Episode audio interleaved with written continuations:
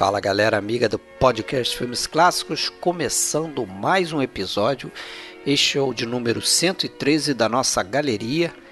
E é hora aí de voltar a fazer uma filmografia. Dessa vez aqui a gente vai entrar na vida e na carreira do John Ford, o maior diretor americano. Acho que isso é indiscutível. Cara aí com um legado incrível e que muito influenciou todos os diretores que vieram depois dele, principalmente os americanos, mas muita gente de fora também. A gente está aproveitando aí que se o John Ford estivesse vivo, ele estaria completando 125 anos esse 2019. Então vamos aí homenageá-lo com uma série de três episódios. E o primeiro aqui a gente começa com Cavalo de Ferro, O Delator, A Mocidade de Lincoln e a gente vai até o Vinhas da Ira, seu grande filme desse período, mas a gente passa também por outros filmes aí do John Ford.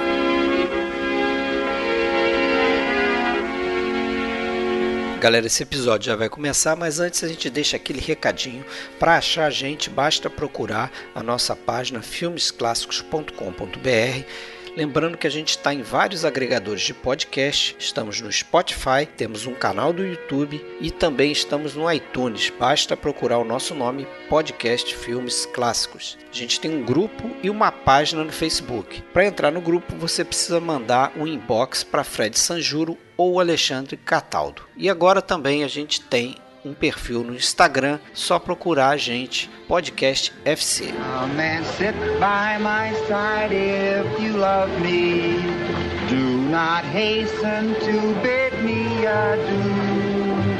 But remember the Red River Valley and the boy who has loved you so true.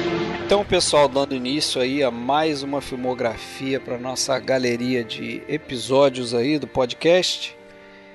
Dessa vez a gente vai falar talvez o maior diretor americano. A gente pode até debater isso aí ao longo do episódio. E hoje estou aqui falando do Rio de Janeiro, Fred Almeida. Ao meu lado, Alexandre Cataldo, falando de Blumenau. Olá, Fred.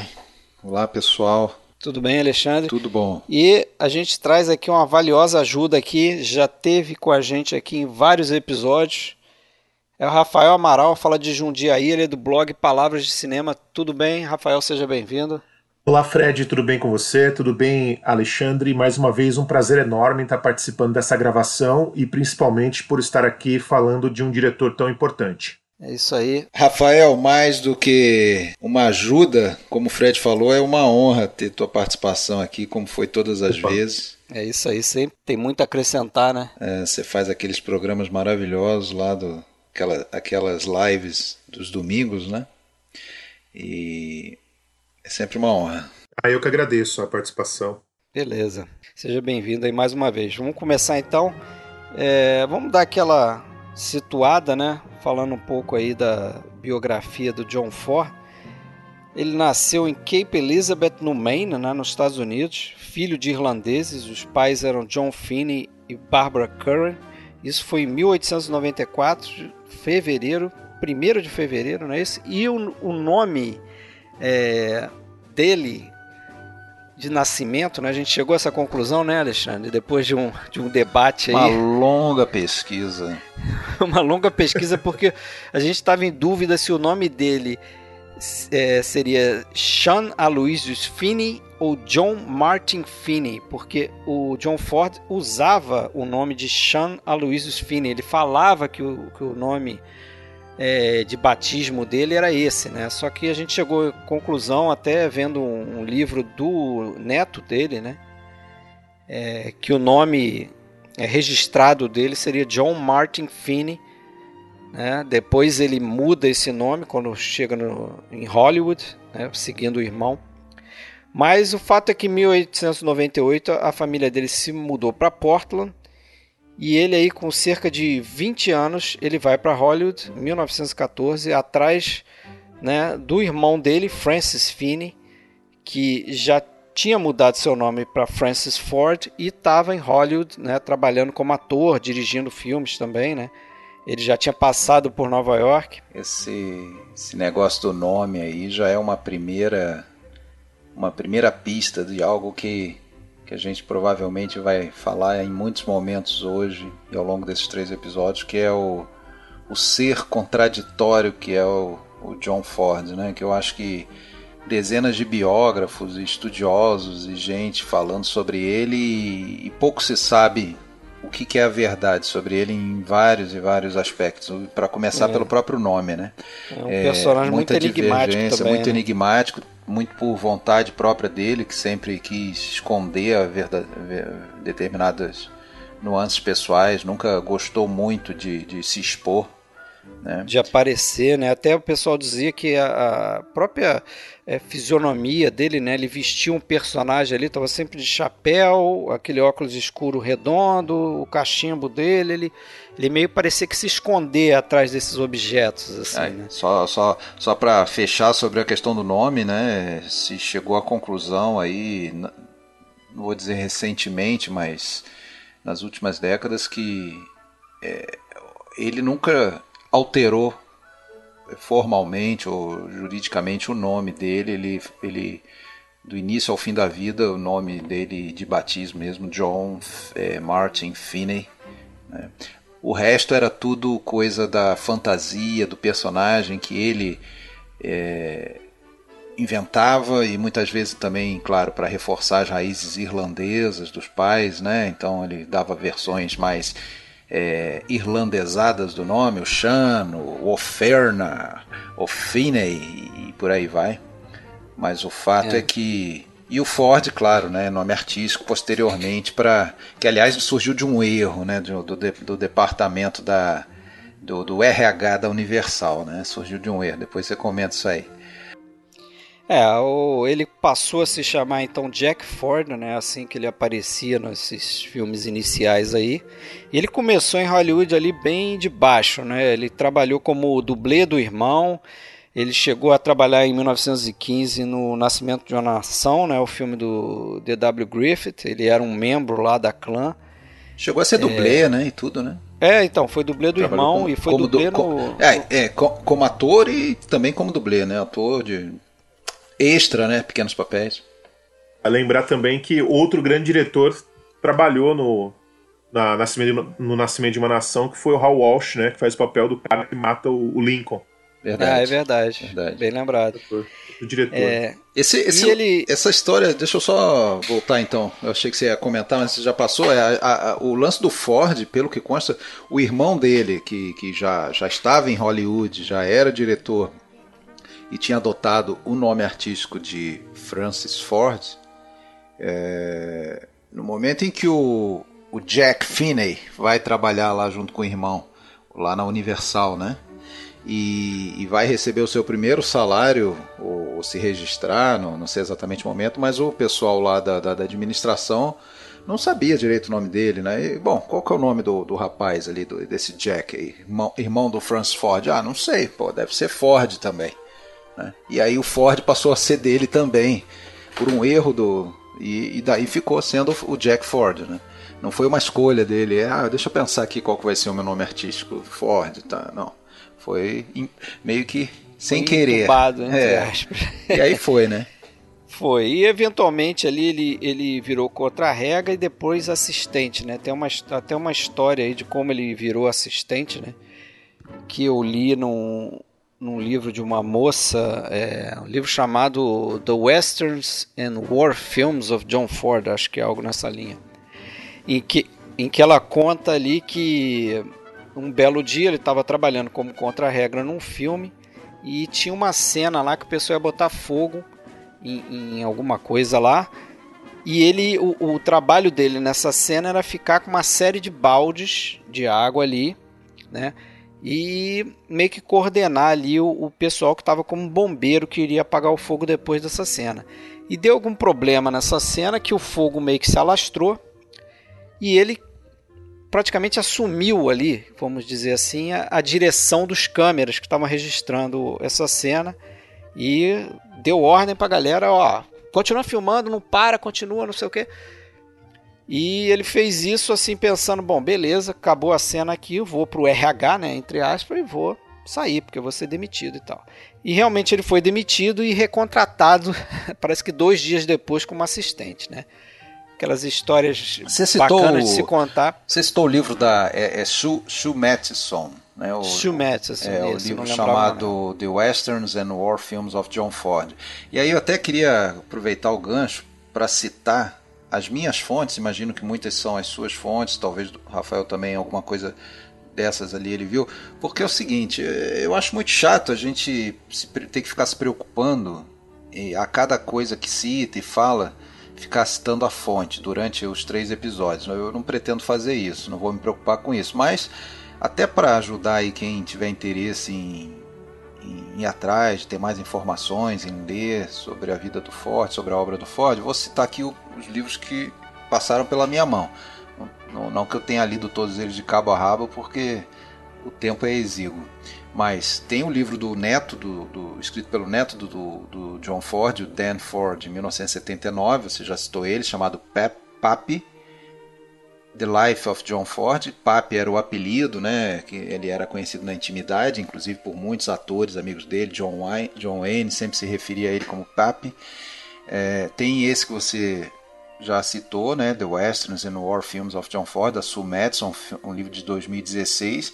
Tem um livro de entrevistas, John Ford Interviews, que é, foi editado em 2001, né, foi, foram entrevistas, muitas entrevistas mesmo, assim, desde os anos 20, inclusive, compiladas em 2001. E também tem um bom livro da Taschen, aquele livro que é muito visual mesmo, de lindas imagens, de, imagens inclusive de, de, de, de sets, né, de filmagem, tudo que é um, um, um livro John Ford, né, da Tasha. E alguns documentários. Eu ia citar justamente esse. É. Aquele é, é, o único problema para mim daquele livro é que ele é a versão em português dele ela é feita para Portugal, né? Ele é com português é. de Portugal e os títulos de filmes são os títulos em Portugal. Então confunde bastante a gente, né? É, e, e eu tenho a versão em espanhol, então fica mais é. complicado é. ainda. É, eu acrescentaria essa a essa lista aí um filme, um livro chamado About John Ford, que é do daquele diretor Lindsay Anderson, ah, que também fundamentou a minha pesquisa aí em alguns momentos. E os documentários, né? Vamos citar rapidinho aqui, só para incluir nessa parte aí, é, o Becoming John Ford, o 2007. É bom citar o ano, que aí fica fácil o pessoal achar. É, não sei se eu tenho, eu tenho aqui, os anos de cabeça aqui, mas tem o Directed by John Ford, que é o do Bogdanovich, né? Esse é 71. E tem o The American West of, of John, John, Ford, Ford 71 é. também. Tem um ah, interessante é. também, que é o John Ford de 92, que é do Andrew Wayton. E tem a narração que é apresentado pelo Lindsay Anderson. Não sei se vocês viram esse. É, eu é bem que eu, interessante também. Eu vi um do Lindsay Anderson também. Acho que tem um que também se chama About John Ford. Se não ah, tá. É esse o Lindsay Anderson, Anderson, só comenta e apresenta, uh, mas não, não dirige. É. Você acha muita coisa, muitas entrevistas. Tem é. uma entrevista da, do, do Henry Fonda para a BBC, tem é, episódios de séries, é, uma série chamada American Masters. Aí tem um episódio que é John Ford and John Wayne, The Filmmaker and the Legend, que é de 2006 mais ou menos. Então tem muito assunto. Só que os documentários, é, na maioria deles, assim, a única único porém aí que eu coloco é que a maioria deles foca na primeiro ou nos westerns do John Ford apenas, ou na parte é, nos filmes dele ali a partir do Delator ou principalmente a partir de 1939, né?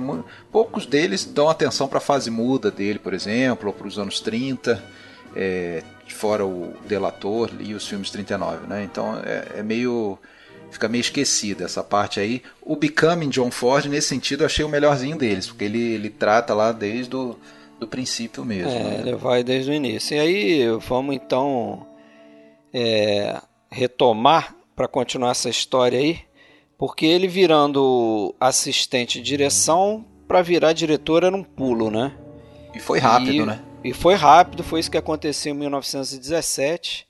É, a Universal colocou ele para fazer alguns curtas metragens e ali naquele ano também o Harry Carey, né, pai do Harry Carey Jr., pessoal de repente conhece mais o Harry Carey Jr., que aparece em vários filmes é, em um período posterior do John Ford, né?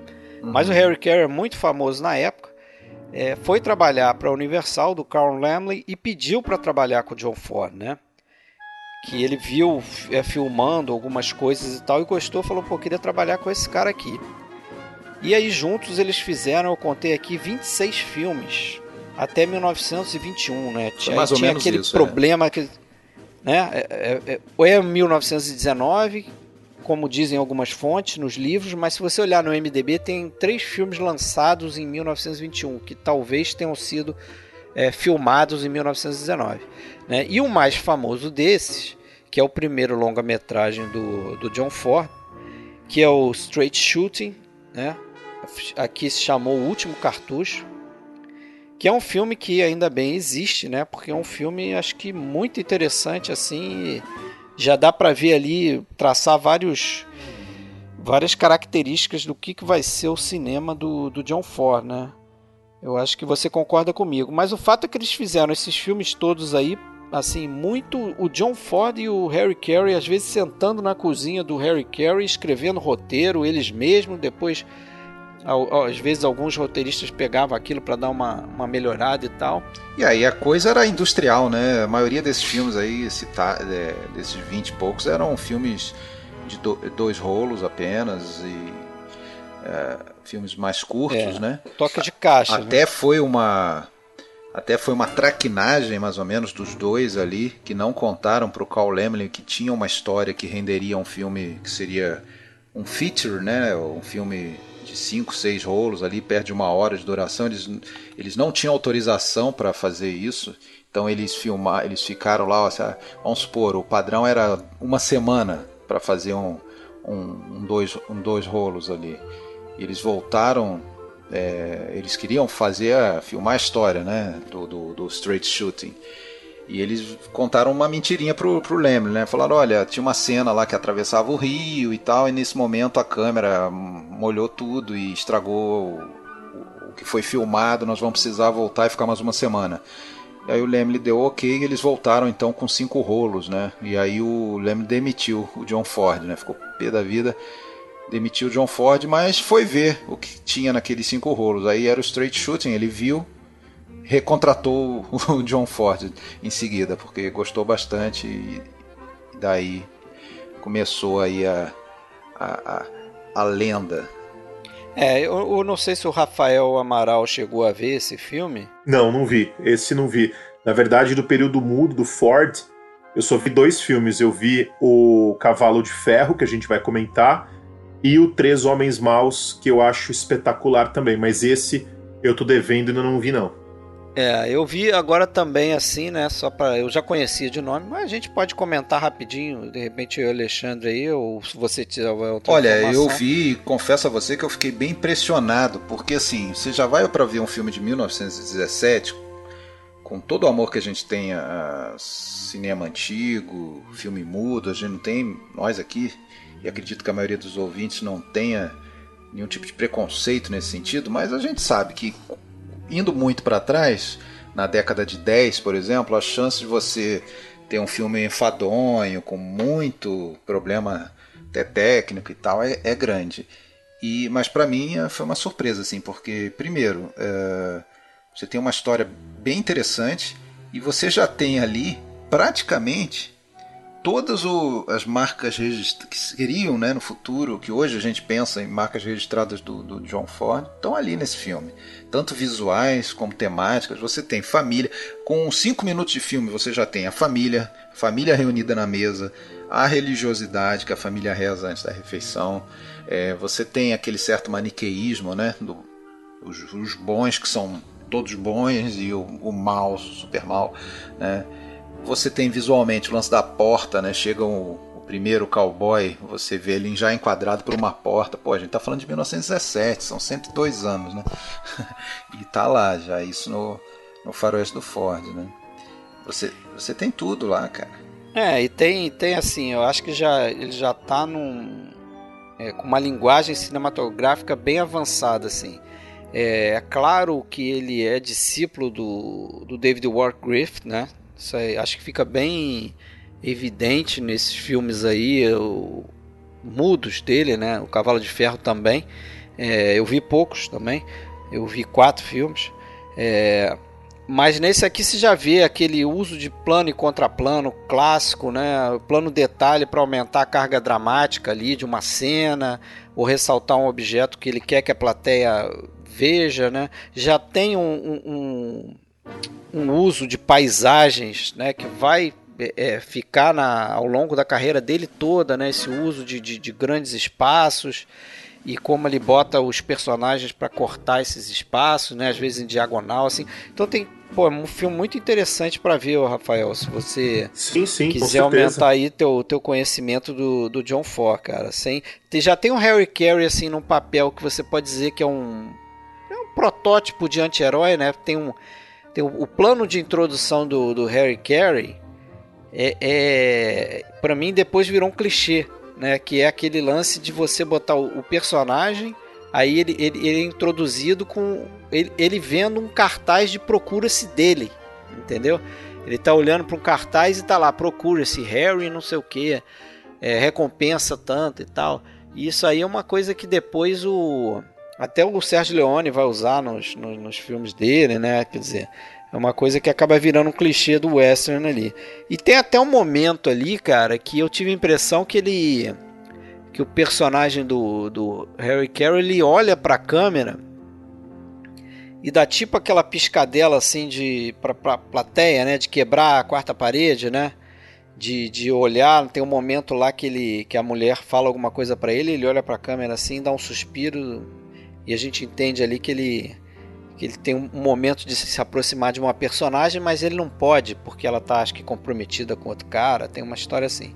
Então é um filme que tem essas, essas coisas bem interessantes. Assim. E ele levava já para os filmes dele, ele tinha um, uma apreciação por, por questão de ar, pinturas em geral, por arte.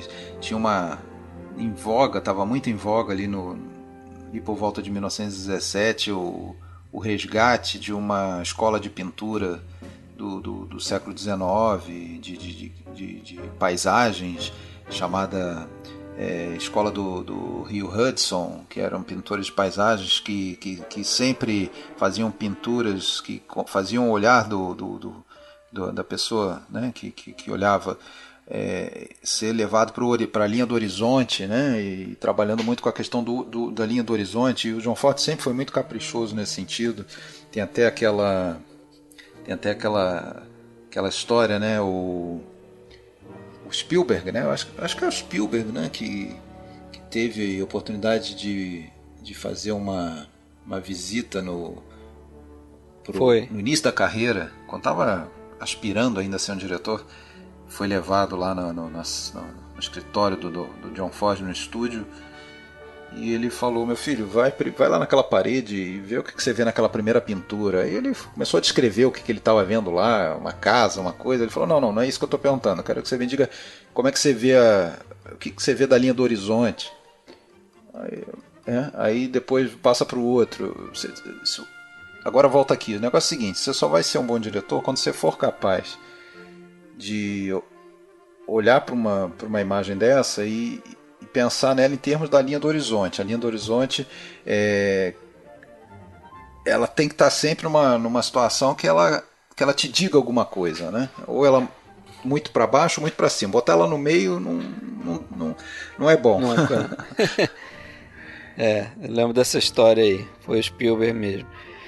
Mas aí, então, ele fazendo aí diversos filmes com Harry Carey, né? É, e depois de fazer bastante coisa para Universal, ele começou a, a querer fazer algo que não fosse western e também começou a incomodar ele o fato de que o Harry Carey estava ganhando assim muito mais do que ele, né? Por semana, ele dirigindo esses filmes, meio que uma parceria com Harry Carey e o salário do Carey era bem superior. E, e ele acabou aí sendo emprestado, né? Foi em 1919, né? final de 19, início de 20, que ele acabou emprestado para o William Fox, lá na Fox Films. É, ele fez dois filmes lá, depois ainda voltou, eu acho, para Universal, a partir de 21, voltou, definitivo. Nesse, inclusive, ele faz um filme com o, com o Tom Mix no na Fox? Não, né? primeiro, desculpa, estou confundindo. Primeiro ele faz o, o primeiro filme dele com na Buck Fox Jones, é com né? Buck Jones. É, e, outro cowboy também. É o, é o Só que não era o western. É, né? é não, não, era o western, era o, ca, é o Camaradas, o Just Pause. É um filme, filme bem, bem gostosinho de ver. Eu vi, tem um, tem um garoto lá, o George Stone, no filme um adolescente, ele, eu achei que ficou é um filme bem interessante. É, ele não faz mais é, nenhum, não volta a fazer nenhum filme com o Harry Carey, mas eu acho que ainda tinha alguns engavetados lá que foram lançados em 21, não é isso que você, você apurou É. também, né? Isso. Ficou essa dúvida aí se realmente ele tinha feito até 21 ou 19. Mas a gente acha que né, ficou engavetado e eles acabaram sendo lançados em 21. Porque em 21 ele já estava em definitivo com a, com a Fox, né? E. E tava. Já, já tinha mudado de casa, né? Mas é interessante porque acho que o, o aprendizado mesmo dele foi justamente fazendo esses filminhos corriqueiros aí, a toque de caixa aí, como você falou, né? Esses curtas e médias metragens na Universal. É, e ele dizia que a coisa era tão corrida, tão corrida, que ele morava no estúdio, né? Tinha uma casinha lá dentro do estúdio. E ele dizia que o, o- o- passava sempre o encarregado do estúdio jogava o, o roteiro do dia que ia ser filmado na porta, como se fosse um jornal, né? Pá. Aí ele pegava aquele, aquele roteiro ali e tinha que. Uma indústria, É. uma indústria mesmo. Uma indústria, e tinha que ver o que, que ele ia filmar ali é, rapidinho e depois ir pro set. Aí disse que teve uma oportunidade é, que chegou o cúmulo dele não estar ali sabendo direito como é, o que, que o roteiro estava tava, é, dizendo ali, que ele tinha uma cena entre um homem mais velho e uma moça mais jovem, e ele ficou insistindo com o cara lá, ó, porra, pega ela pela cintura, dá um beijão nela, beija mesmo, não sei o que. Aí o cara, "Ah, tá bom, mas é, senhor Ford, é, segundo o roteiro aqui, eu sou o pai dela nesse filme. Isso aí, isso ele, porra, quer dizer, naquele dia ali não tinha nem noção É, do que, que, Mas olha que ele só, filmando. é, a coisa era tão intensa que assim, é, muita gente, muitas fontes citam a quantidade de filmes do Ford. É uma coisa meio incerta. Tem lugar que fala 137, 140. E eu acho que pode ser muito mais do que isso, se você considerar absolutamente tudo. Até porque só o que ele fez enquanto ele estava servindo as Forças Armadas, os documentários curtas, são mais de 80. E muita coisa não é nem conhecida, porque foi só para consumo interno lá dentro da, da, da Marinha Filme mesmo. institucional, Filme né, institucional, e, e ao- aos poucos alguns vão aparecendo. Né? Hoje a gente já conhece alguns poucos, mas ainda tem muitos mais. É, E, e diz a lenda que e diz a lenda que o filme O Álamo do John Wayne, o John Ford dirigiu algumas sequências também. pode É. ser também. É porque o John Wayne não tinha muito não tinha muita intimidade com, a, com o ofício e o John Ford teria ajudado ele. Pediu ajuda pra ele com É. essa história também. E, e- e, assim, lembrando que a gente está fazendo hoje, por exemplo, até a gente vai até Vinhas da Ira, é 1940. E se ele começou a dirigir em 17, a gente está falando aí de 23 anos. Isso aí é, mais, é praticamente a metade da carreira de diretor dele, porque depois de 40 até 66, eu acho que é o último dele, são 26, é mais- é quase igual. Ou seja, é, tem filme pra caramba nesse período e para nossa, entre aspas, sorte, cerca de 40, 50 estão perdidos. Então a gente, a gente não está devendo ter visto eles, porque não teria como ver mesmo. Mas mesmo assim, os que tem disponível para ver nesse período são mais de 40. 40, 40 entre 40 e 50, né? O que teria disponível de alguma maneira para ver. Não estou dizendo que tenham sido lançados no Brasil, muita coisa você pode ver até pelo YouTube. É, inclusive alguns têm apenas trechos sobreviventes de maneira incompleta, como por exemplo, se eu não me engano, o, o Minha Mãe, Mother McCree, é um dos filmes mudos até mais mais famosinhos dele, mais ou, ou era assim mais famosinhos dele, mas é, muito citado muito esse. citado, mas ele não sobreviveu. Tem, tem só acho que dois ou três rolos preservados. É, e olha que esse é depois do Cavalo de Exato, Ferro, né? exato. É de 1927. Exato. Então, filme perdido aí, mas tardio, né? É, mas a, a produção muda dele que sobreviveu é alguma coisa em torno de 15 filmes só e, e olhe lá. Né? É, e tem bons, bons filmes aí. Agora, você falou que ele mudou de casa em, em 1920, 21 foi para Fox, mas é, no outro sentido, no sentido literal também. É, em 1920 ele se casa com a Mary McBride Smith, né? E eles se mudaram para uma casa. Estou falando isso, depois eu vou explicar porque eles se mudaram para uma casa em, em Los Angeles, onde eles viveram por, por 24 anos ou 25 anos. Né? Eu, eu, quero dizer com isso o seguinte: nessa, né, ele era recém, é, vamos dizer, tinha começado a dirigir três anos antes, né? já dava sinais aí de, de ser um, um diretor é, custo-benefício muito bom, né? Porque ele entregava tudo no, no prazo, é, era era Caxias, o cara todo, batia ponto, tava lá todo dia certinho, dirigia pra caramba incansavelmente, não, não tinha muito muito atraso, não tinha nenhum atraso. É, ele, ele era famoso em fazer um filme melhor do que o orçamento que, que davam para ele. Né? Exato. Né? Mas ele é um cara que depois disso, evidentemente, vai ganhar.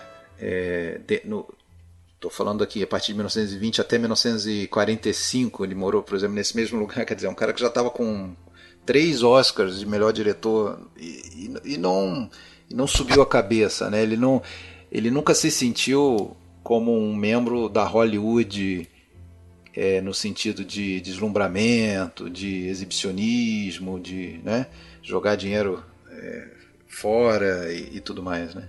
O máximo que ele se permitia era. Ele até uma vez brincou, falou: Não, agora sim, eu, agora eu vou para Hollywood, no sentido que ele comprou uma mesa de, de ping-pong para os filhos, por exemplo. É, para ele aquilo ali era um esbanjamento. Né? E tinha o barquinho dele, né? isso ele não abria mão.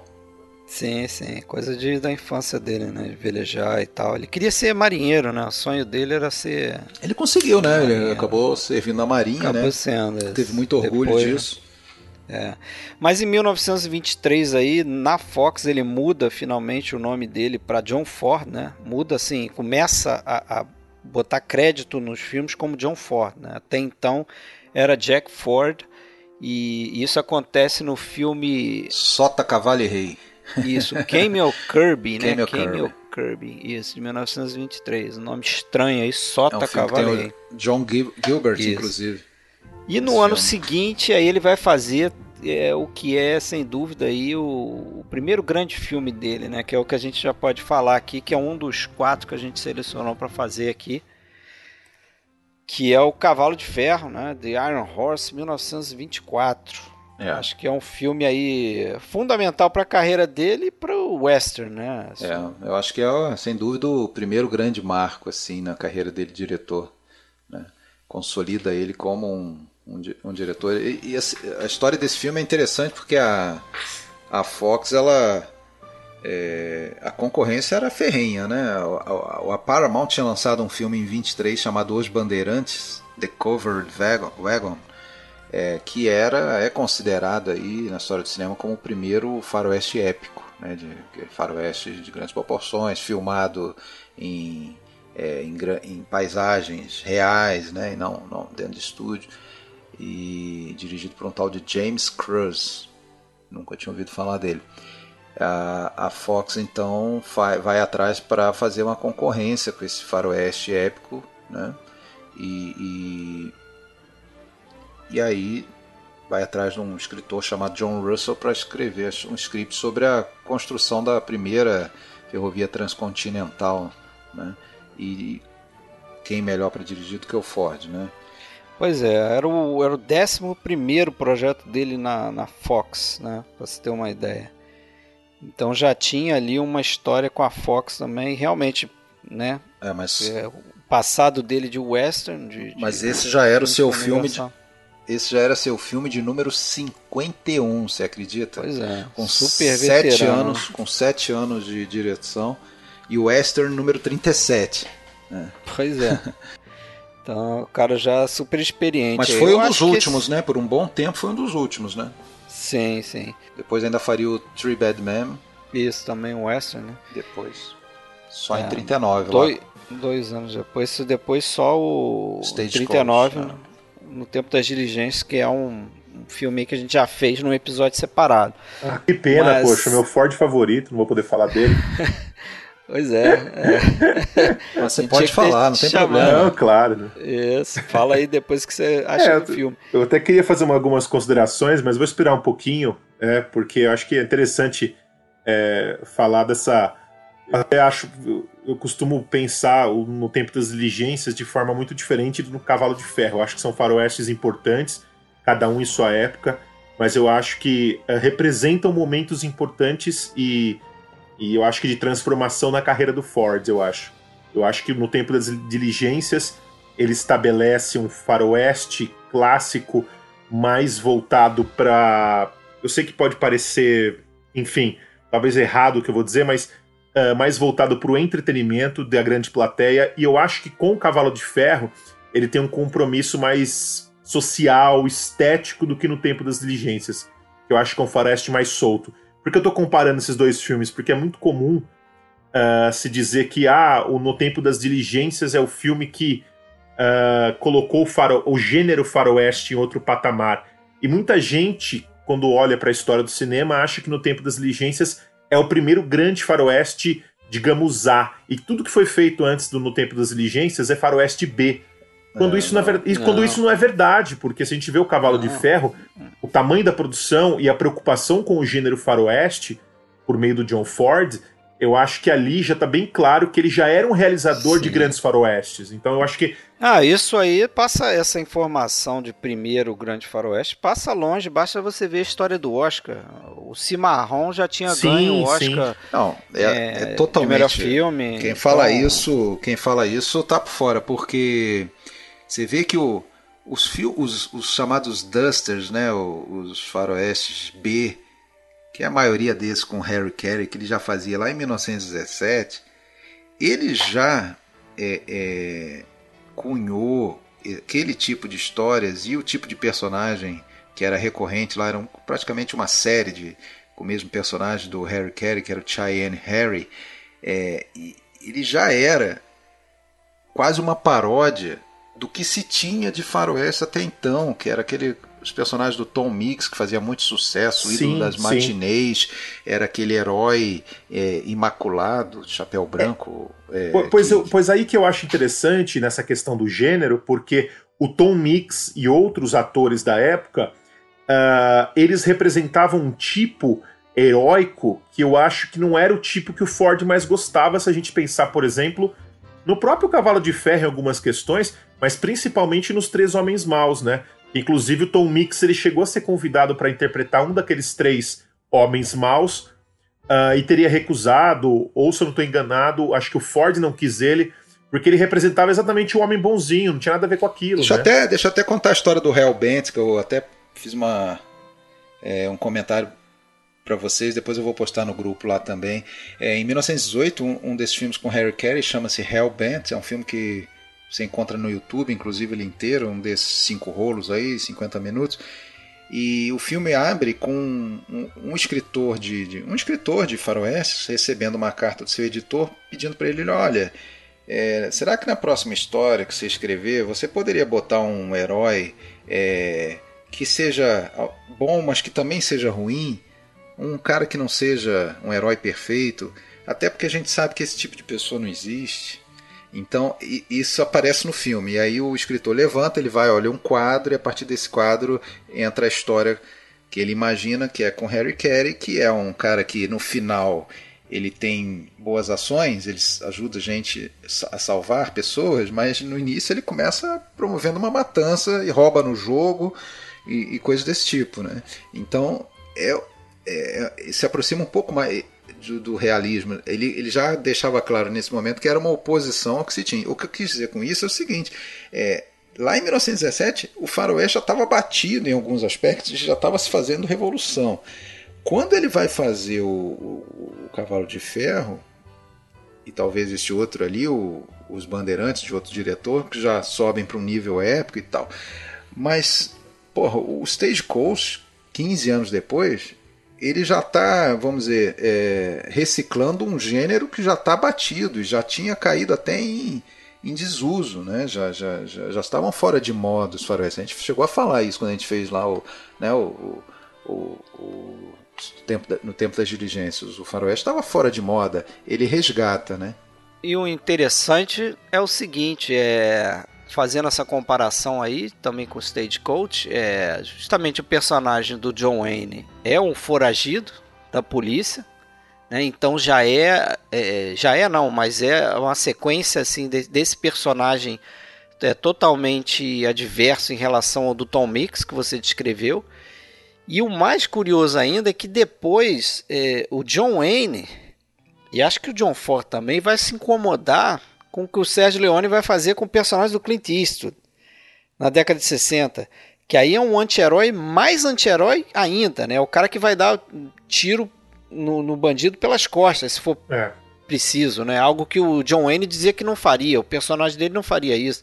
Né? É interessante traçar essa, essa mudança de personagem. A gente tem vários anti-heróis. Ele, ele consegue, por exemplo, você vê, a gente vai falar de outros filmes hoje, mas tudo bem, a gente não precisa seguir uma cronologia rígida. É, a gente vai ver até em, por exemplo, o Lincoln, cara. O Lincoln, que era o semideus, tanto para o Ford como para muitos americanos e para o público. O Lincoln, você vai ver a mocidade de Lincoln, do, de, a mocidade de Lincoln, tem uma cena em que o Lincoln trapaceia naquele cabo de Sim, guerra. Ele, ele, desconstrói essa figura do Ele trapaceia no cabo de é, guerra. Verdade, você, verdade. Tem o, você tem o Vinhas da Ira, que o nosso herói, o Tom Jones, ele mata pessoas. Ele já está preso no início é. do filme, já está saindo em. Matou pelo menos duas, né? Condicional ele está saindo incondicional porque por causa de um assassinato. Durante o filme ele mata é, o que? Uma? Duas pessoas, uma, né? Pelo menos. Não, mata mais uma, né? É. Ele saiu do, da condição, depois mata um policial, matou depois. uma e mata outra. É, mata então quer dizer, ele não é nenhuma fluxicheire, né? Mas ele é o nosso herói, né? Ele é o herói da, da história, né? É. Mas voltando para esse filme aqui, o Cavalo de Ferro, o que eu ia falar também é que para mim ele ele coloca o, o John Ford, né, junto com outros filmes, evidentemente, é, do lado ali do, do Griffith e do Cecil B. DeMille, talvez como os grandes é, é, é, nomes assim dessa geração de pioneiros do cinema americano, né? É, são pessoas que fizeram filmes é, no período mudo e que contribuíram para mudar a arte, né? Perfeito. O, o, Griffith com o Nascimento de a Nação, sem dúvida, Intolerância também. O Cecil B. DeMille com, com Os Dez Mandamentos e outros filmes também. E eu acho que o Cavalo de Ferro é o, seria, entre aspas, o representante do, do John Ford nesse. É. é. A gente escolheu esse filme, né? Dentro do. Teríamos que pegar um do, da fase muda dele, e eu acho que não tinha como não ser o Cavalo de Ferro, que é o filme mais famoso mudo dele, apesar de ter outros bons filmes também. É, e, e, agora, nesse filme também, ele traz algo que é sempre muito característico do cinema dele, que é mostrar a fibra do povo americano, aquele, né, aquela saga americana, né? Do, é, primeiro, o conteúdo histórico, né, que está presente em muitos filmes, meio que tudo desde ali do da Guerra da Independência até a Segunda Guerra Mundial, ele vai tratar em algum, em algum, em algum ou alguns filmes, né? Primeira Guerra, Segunda Guerra, é, Guerra da Coreia, é, Guerra da Independência, Guerra Civil, nem se fala. Então, é, você vê nesse filme ali um período, uma, um, um, fato histórico, né? Da conquista do Oeste, da, da, da, da, da criação da ferrovia, né? Que, que, é. que liga. E, e, e falam que o. E, o desculpa, grande... só, deixa eu só acrescentar, e com mais, ah. com mais um detalhe, né? É, ele usa também essa construção da ferrovia para mostrar essa coisa importantíssima da, da, da cultura americana, da, da fundação do, do, povo americano, que é da, da união de culturas, né? Você é, vê é gente de toda, você vê mexicano, você vê chinês, você vê gente italiano, de todas as origens, eu acho que afro-americano. Né? Eu acho que essa questão ela fica muito bem representada em uma das cenas do começo do filme, quando o pai mostra para o filho aquelas duas montanhas e o pai fala: um dia a gente vai unir essas montanhas, né? É, acho que é a representação disso, né? É Sim, aquilo é. que parece que é impossível de se unir, dois blocos de terra, né? De, de pedra, mas a, a união por meio da, da, da linha férrea. Né? E, o, e, o, e de novo aqui a linha férrea como essa representação do progresso que vai ser revisitada no já citado aqui, é, no, no, pelo diretor já citado aqui, o Sérgio Leone, não era uma vez no uhum. Oeste, por exemplo, né? Claro, Tem todo claro. aquele conflito em cima da questão da passagem da linha de ferro, né? Uh, mas eu acho que é, é, é, é, bem interessante essa, essa cena que eu citei das montanhas ali, que eu acho que representa um pouco do que o filme vai ser, do que tudo que o filme vem pela frente, acho que tá nessa cena aí. É. E tem também, assim, né, entre os temas aí do filme, esse conflito aí entre capitalismo, né, que é o que financia a construção da ferrovia ali, e os trabalhadores, né, liderados uh, pelos irlandeses né, no filme. E acho que ele usar o, os irlandeses aí como líderes dessa classe, acho que não só é uma questão de ascendência dele, né, de filho de irlandês, mas tinha também uma, uma convicção política para ficar do lado dos trabalhadores. Né? O filme é feito é, pela ótica do, da classe trabalhadora ali, né? Sim. Porque na época ele tinha uma, uma inclinação pro, pro, pro, socialismo, né? Isso depois ele vai mudar um pouco. A gente conhece ele mais como conservador, né? É, depois de um período dele mais, mais velho, mas nesse momento aqui ele ele estava quase que pro outro lado aí, né? É. E ele escolhe um ele escolhe é, como os custos estavam é, extrapolando o orçamento. É, que assim, a, a, intenção era fazer um faroeste épico, mas não era ser como desse ficou, tamanho. Desse né? tamanho. A coisa, Tanto é que ele tinha quatro dias para filmagem, é, eu acho, originalmente. A, a, coisa ficou gigante.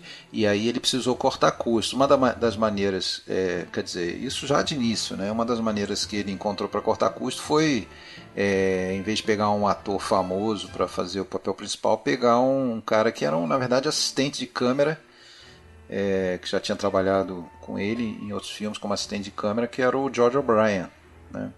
que a gente vai lembrar dele depois aí no Aurora, do Murnau, em outros filmes também do Ford, nesse período ele vai estar, como no, é, no, no Três Homens Maus, né? Ele tá no Três Homens Maus, eu tô confundindo? Tá, né? Tá. Tá. tá. É, e, e, e, aí, assim, assim, a coisa era assim, né? o, o Ford, ele dizia, uma das coisas que ele dizia com, recorrentemente era que as melhores coisas nos filmes aconteciam por um acaso. O, é o, Henry é Fonda, o, o, Henry Fonda sempre cita isso em entrevistas quando falava do Ford. Ford dizia que as melhores coisas aconteciam por um acaso. É, ele era famoso por. Tem até. Orson Welles falava isso também, né? Que eram os acidentes maravilhosos que aconteciam. Né? Tem inclusive a. ele. Não que ele não seguisse roteiro, não seguisse história, mas isso era secundário para ele. Inclusive tem aquela famosa anedota, não sei quanto real é, que um produtor veio reclamar com ele que ele estava atrasado. Ele pegou o roteiro, tirou lá umas tantas páginas, arrancou. É e falou: Não, agora eu tô, no, agora eu tô dentro do, do, do prazo de novo. Pronto. Quer dizer. Tá... É, e não filmou essas é, páginas. Jogou fora. Arrancou página, não jogou fora. É, muita, muita coisa acontecia por um acaso mesmo nos filmes dele. Ah, e outra coisa que ele era famoso era ele não, ele não ensaiava, né? Muitos atores falam, ele não ensaiava a cena. Ele poucas instruções dava para os atores, né? Ele ele gostava muito de captar aquele primeiro take, aquela coisa meio, né, é, sem ser muito ensaiada mesmo, né? É, a gente sabe de outros diretores que é o contrário disso, né? Que, que é exaustivos ensaios, né? Mas ele fazia desse jeito. Era um, um método eficiente, né? Não dá, dá para dizer. A gente, a gente não consegue pensar em John Ford. Eu tava, a gente assim, né? Durante as semanas que a gente fica revendo filme, lendo, a gente faz um mergulho nisso. Ele lê muita coisa, depois já começa a misturar tudo, já não sabe onde que leu. Mas assim, uh, não dá para você pensar em John Ford. Alguém aqui pensa em John Ford e pensa, porra, que diretor revolucionário na história do cinema, né? Eu, eu, não, eu não consigo pensar nele como um cara super revolucionário ou, ou algo assim que, que inventou. Aí eu lembro do, que é algo parecido com quando a gente fez os, o podcast sobre o Howard Hawks, né? É, que dizia o seguinte: bom, você pega um, um gênio como Mozart, por exemplo, ele não inventou um novo estilo de música, ele simplesmente ele usando as ferramentas que já estavam desenvolvidas no tempo dele, ele fez o melhor que se podia fazer com aquilo ali, o melhor uso.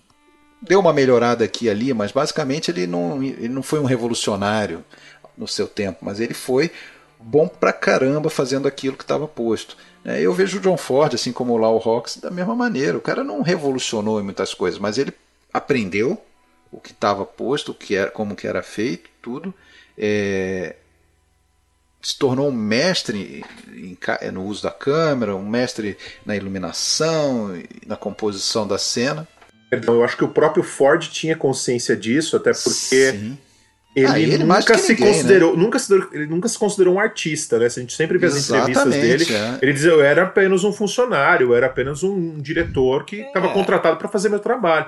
Então ele, nem ele tinha essa pretensão, mas, mas ah, é qual, era né? sua, qual era a sua motivação para fazer esse filme? Era o cheque. Ele, é, ele cansou exatamente. de falar isso, era o cheque no final do, do É, ele era semana. do tipo que dava essas respostas, né? Ah, como é que você chegou a Hollywood? Ah, é de trem. De trem. É, não, é isso. Aí, aí entra o personagem, né? Entra aquele é. personagem, personagem. Dele, mas isso era uma forma dele também, ele dizia isso, ele não gostava de conversar sobre o filme, ele gostava de fazer. É, ele não gostava é. de nenhum entrevistador que vinha com essa coisa de, de tratá-lo como um gênio artístico, oh, o seu estilo. Mas é interessante Negócio... é que, que as pessoas viam ele assim, né? E, é. e o, o, a quantidade de diretores, aí você está falando, ah, é o cara que não revolucionou, é, concordo.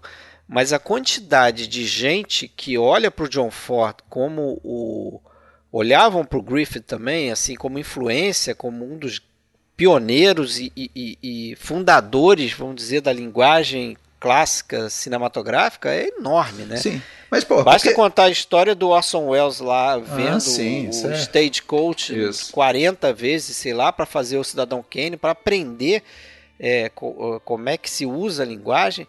É, o Elia Kazan, é, olhando para o Mocidade de Lincoln, é, o Elia Kazan que estava fazendo a transição de deixar de ser um, um diretor de teatro para ser um diretor é, de cinema e, e vendo o, o, a mocidade de Lincoln e aprendendo ali. Depois a gente pode até falar dessa do que, que ele aprendeu com o filme ali numa determinada cena, mas você vê a quantidade de gente que tem, né? É porque alguma, algum segredo o cara tem, né? Porque ele trabalhou muito, fez muitos filmes que você sinceramente, a gente não. A gente, é, é assustador quando você começa a entrar numa de querer ser completista e ver tudo. É, é impossível. É impossível. O cara, porra, mesmo ali no, no período já dos anos 30, por exemplo, dois, três, quatro filmes no mesmo ano, uma coisa absurda. E, é, e assim, e a grande maioria dos filmes são de, de bom para cima. Você não vê um filme super ruim, super ruim. São filmes que na filmografia dele ficam completamente perdidos e escondidos, né? Porque tem muita coisa ótima, mas que se fosse qualquer outro diretor seria um bom filme, né? Tem, oh, por exemplo, é, um pouco depois desse filme aqui, ele faz aquele Quatro Filhos, que ninguém lembra desse filme mudo é. dele. Né? É, o Quatro Filhos ele teve um problema porque ele ficou, ele foi dado como perdido por décadas, né? Então ele não foi é, ele não foi tão visto, badalado. Ele não foi assim. visto por décadas mesmo. Mas é um bom filme também, me surpreendeu e agora muito tá, positivamente. Tá, nas últimas décadas é que ele está é, voltando aí, né? O pessoal fala sempre do Cavalo de Ferro e do Três Homens Maus, né? Que foi daí o último faroeste dele. E é mais um filme daqueles é, que tem os vilões, entre aspas, que são os mocinhos do filme. Já o Exatamente. xerife da cidade, o xerife da cidade, que seria o mocinho, é o vilão. né? E, e, outra coisa que tem esse filme interessante é esse negócio do 3, né? Da trinca, que ele inaugurou esse clichê aí do 3, né? Ele próprio já tinha feito um filme muito bem falado de 1919 que está perdido, chamado é, Market Man né? Que ele vai refilmar em 48 como The Three Godfathers, né? O céu mandou alguém, né? Sim. E tem relação de certa forma também com essa trinca aí do, de vilões, né? A gente lembra aí da história do céu mandou alguém que são três bandidos ali fugindo, né? Que encontram um bebê, se encarregam de cuidar de um bebê. Ali, é. de certa forma, é bem parecido, né? Que os três é, bandidos cuidam de uma moça que eu acho que ela tem um bebê também, agora eu não lembro. É, não, não tem. Ela e o pai que morre e tal. Mas enfim, ele, ele, ele cuida de pessoas e eles se sacrificam né, no final do, da, da, história pela, pela sobrevivência da, daquelas pessoas, né? Como se fosse. É, é, é lembrei até vendo o Três Homens Maus aquela coisa do. Aquele livro de história lá do, do Brasil, lá do Eduardo Bueno, tem o náufragos, traficantes e degredados, né? Que a formação do, do, do, do Brasil veio de, em tese, a escória, né? De, de Portugal que mandaram para cá e para povoar. Então, assim, para povoar, para conquistar a terra, vale você usar a energia de qualquer um. Não importa se os caras são bandidos e tal. Se é para conseguir ultrapassar ali aquela, aquele é, conquistar a terra e, e ultrapassar as barreiras naturais, os indígenas e tal, tá valendo, né? O importante é, é, é, é formar a nação. Né? É isso aí. É, vocês querem passar para um outro filme ou tem mais alguma coisa? A gente já pode ir pro, o próximo que é o Delator? É, a gente pode falar um pouquinho aí do. Fazer uma ponte aí só do, do você falou do Quatro Filhos, recomendo a quem não viu, veja um bom filme. Também acho, filme é... muito influenciado pelo Aurora, né? Do, ah, é, teve. É, porque aí ele tá na Fox, né? Em 27, 26, Isso. o William Fox, o William Fox contrata o Murnau, né? Que faz escola, não, não, além de fazer o Aurora e muito sucesso, ele, ele fez, eu acho que quatro filmes só na Fox, até falecer em 1931 mas o Ford passou a ser um influenciado pelo Murnau, né? Isso está claro. É, ele visitou o set do Aurora, né? Ele, ele puxou muito do, do, do Ele já tinha, inclusive, ido a, a Berlim visitar o Murnau antes do Murnau vir ir é. para Hollywood. É. E daí já no, no Quatro Filhos, Four Sons tem isso. Tem também a outra coisa marcante da, e recorrente do Ford, que é a figura da mãe né? A mãe, que é como se fosse o, o âmago, né? O centro da família, que mantém a família, impede que a família se desintegre, né? Como a gente vai ter lá a Majod, lá do, do Vinhas da Ira. Vinhas da Ira. É. E aqui é um filme centrado aí na Primeira Guerra, e tem quatro filhos, um deles emigra para os Estados Unidos e os quatro vão para a guerra, sendo que um deles vai lutar pelos Estados Unidos e os outros três lutam pela Alemanha. E, com todas as, as consequências possíveis. Em seguida, aí, pouco depois, ele faz mais, ele faz mais alguns filmes é, mudos. E, nesse período, lembrando, ele não faz mais westerns mudos, né? E nem nos anos 30 até o Stagecoach. Ele faz filmes, dá para dizer, de quase tudo que é gênero. Ele faz muita comédia, ele faz uh, filmes de. Uh, de guerra, filmes de marinha, filmes de aviação. Né? Romance também. É, tem um filme que eu, vi que eu achei bem interessante. Filme catástrofe.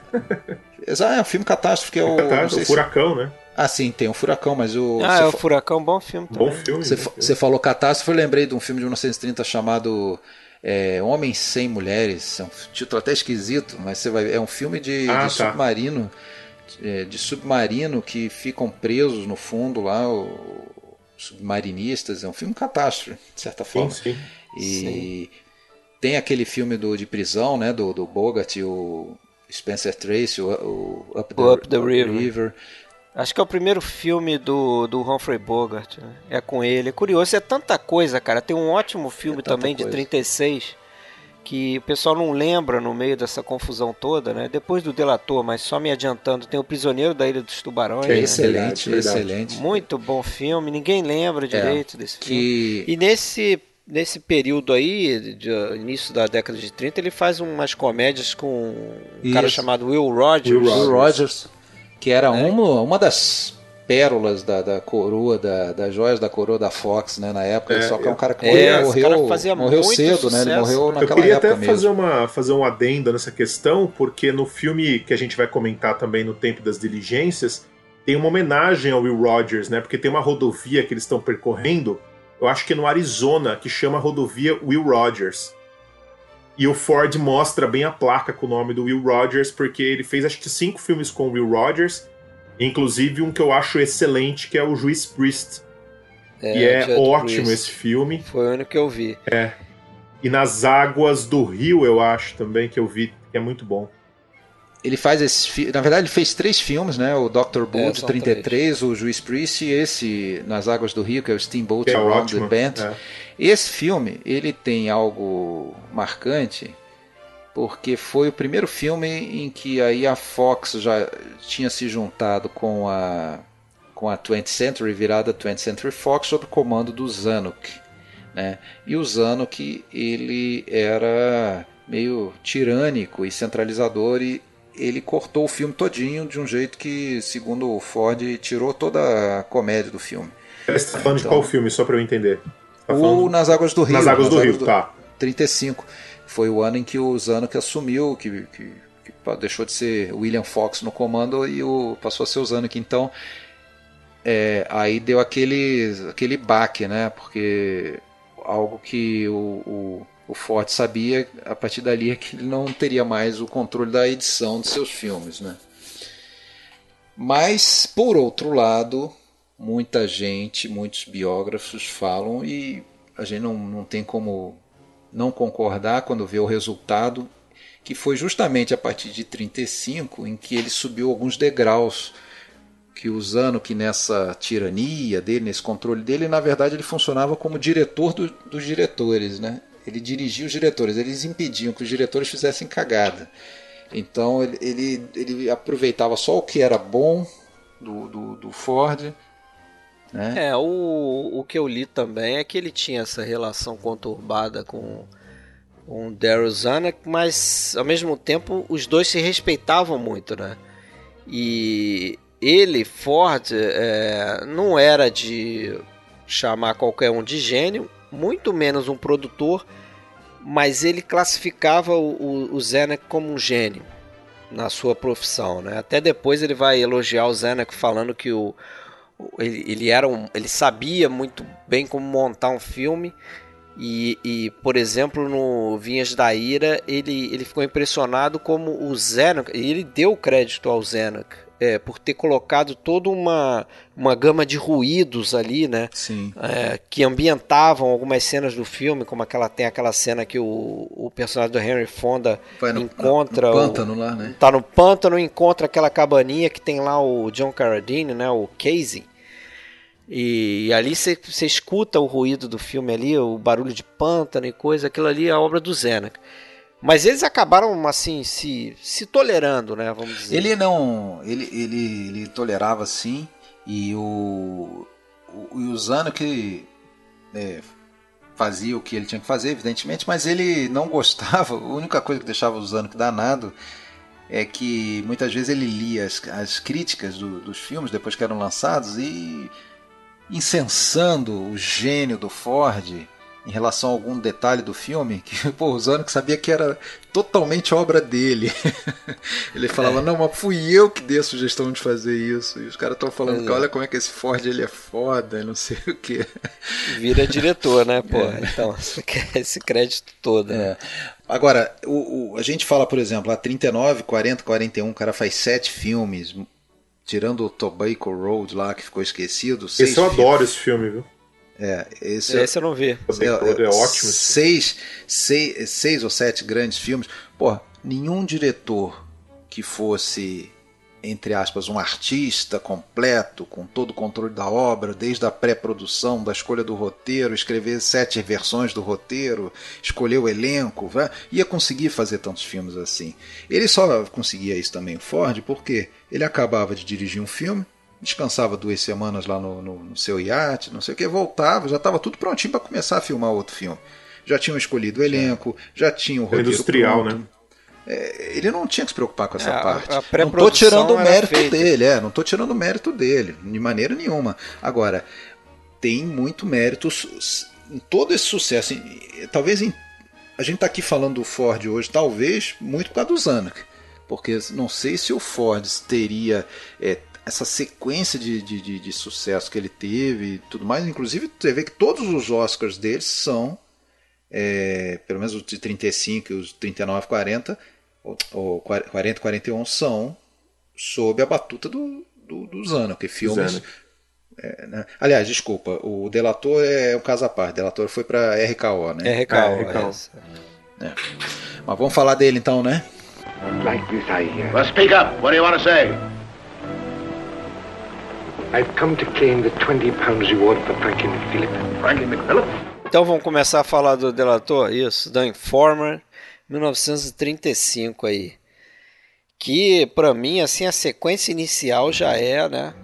Tem uns 4 ou 5 minutos ali que vocês vão concordar comigo, funciona como se fosse um filme mudo, né? Aham, sim. Acho que ele, ele toma um tempo né? para dizer assim. É, sim, e ele toma um tempo meio que para dizer assim, olha, eu da onde eu vim aqui, né?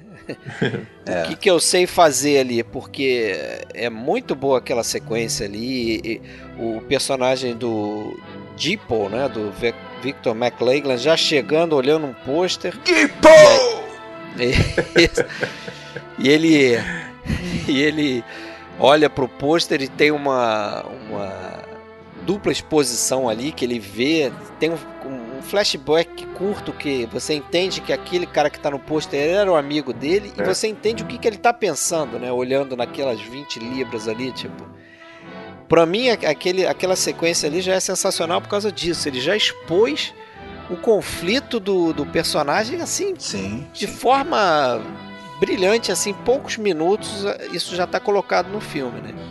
É, esse foi um do, dos primeiros filmes que ao qual foi colado aquele selo assim de filme de arte. Né? É um, era um filme que é, surpreendeu a imprensa especializada quando foi lançado, porque estava fora do radar. Esse filme não, não, era um filme com expectativas sobre ele, ninguém dava nada por ele, era só mais um filme da linha de produção de Hollywood, né? feito por um estúdio pequeno, inclusive, é um, que não era um dos majors. Uh, o Ford ele não se dava muito com membros da academia, é, com ostentação, então não era um filme que tivesse cotado, por exemplo, para ganhar Oscars, como ganhou. Né? É, é um filme de orçamento baixíssimo, né? Orçamento baixo, cerca de um décimo aí de um, de um orçamento de um, de um super filme da época, né? Sim, isso foi até encarado como desafio pelo John Ford, né? É, ah, daí, então... daí, inclusive, muitos sets, assim, capengas, pouco elaborados, foram disfarçados com a iluminação, enquadramento, aquela questão do nevoeiro, daquela, daquela Dublin. Então, ele, ele estil, estilizou, né? Isso aí virou um, um, uma motivação para é, esteticamente fotografar o filme daquela forma e funcionava, né? Porque ele, tá, ele acabou fazendo uma versão meio estilizada ali de, de Dublin, né?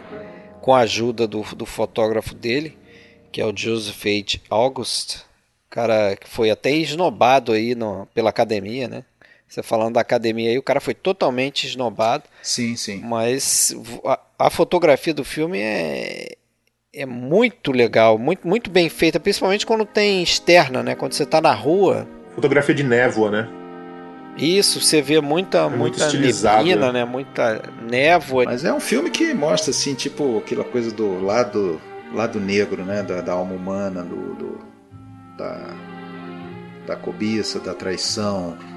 É um tipo de personagem que não é muito comum, eu acho, pra época, né? Tem no cinema americano da época um. Eu acho que, né, nessa época do escapismo, da Grande Depressão, a gente tem outros tipos de personagens. E aí o Ford vem com esse personagem, que é um cara é, todo cercado de culpa, né? Um cara todo cercado de, de que toma uma consciência do erro que ele fez, né? E eu acho que, que, todo esse clima que o Fred citou da fotografia, que eu acho que é o ponto alto do filme, né? Essa coisa da névoa, dessa fotografia de névoa, a gente parece que tá tudo que tem para fora das casas parece ser assustador, perigoso, né? O filme é sempre noturno. É ameaçador. É ameaçador, né? É, é, é parece uma... que aquele espaço é compacto. Exatamente. Mesmo quando você está na rua, tem um, um clima meio claustrofóbico. É, é expressionismo alemão, Exato, né? é, exatamente. E, esse, acho... esse filme. Desculpa.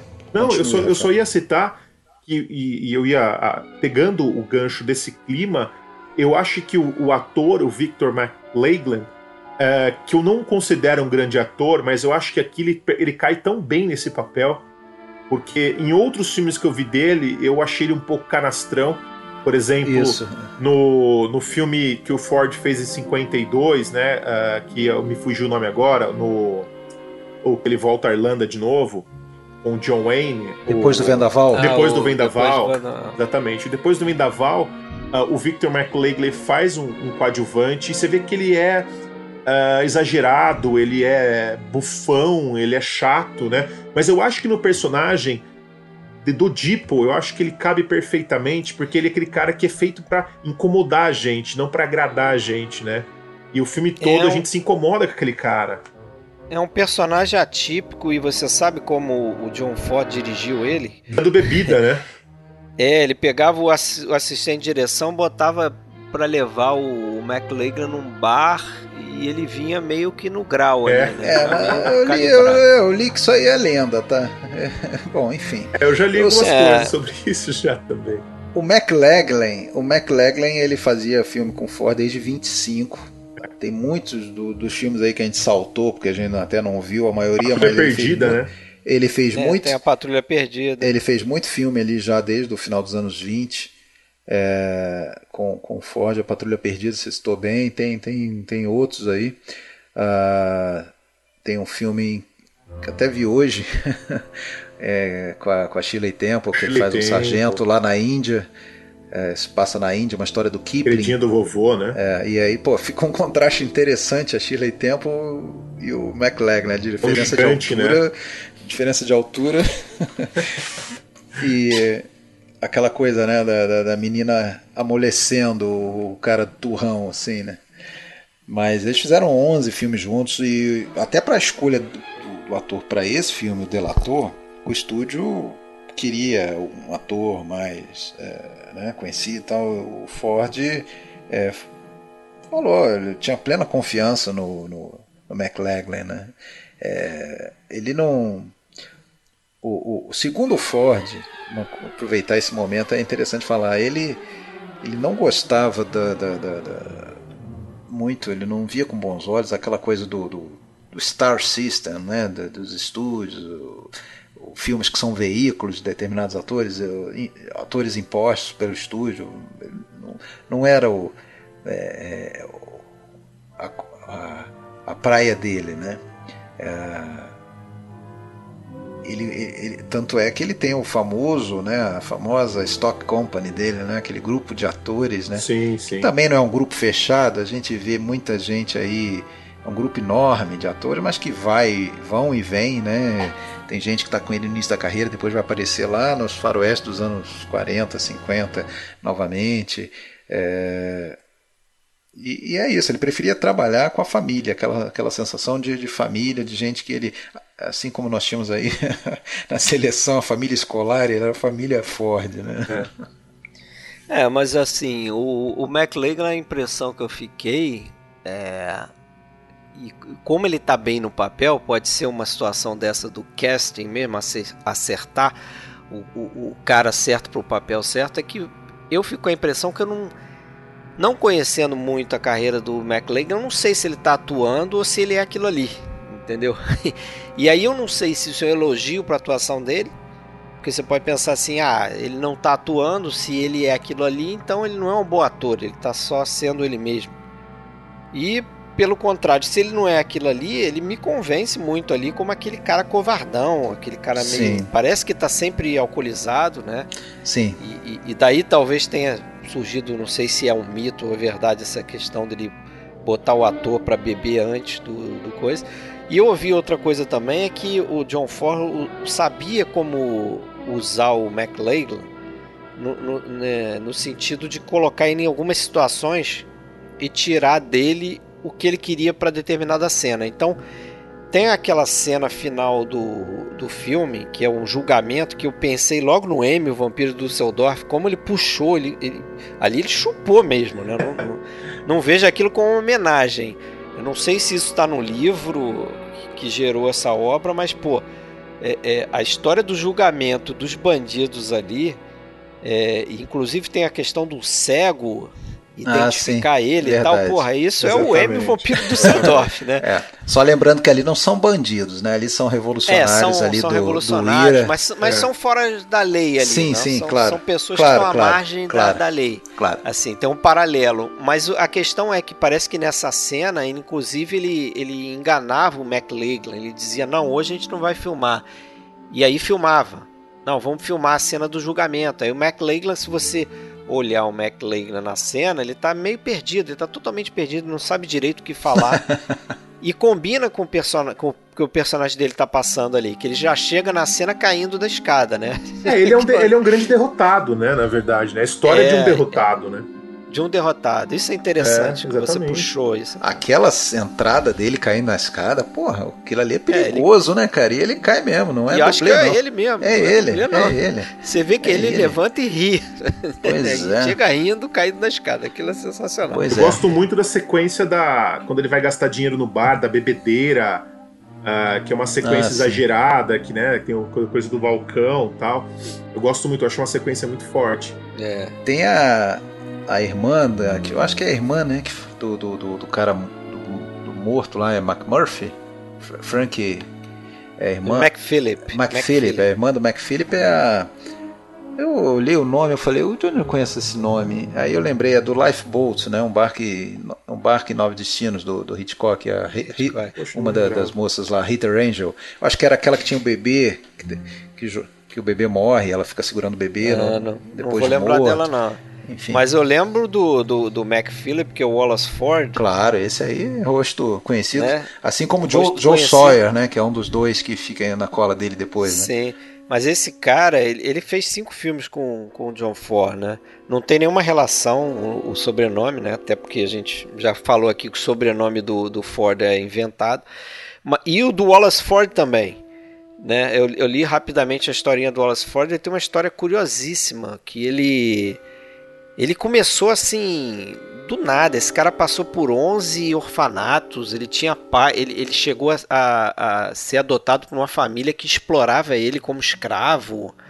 O cara tem uma história terrível. Até que ele fugiu da família, é, saiu para pro, os Estados Unidos é, como mendigo. Ele e um amigo dele.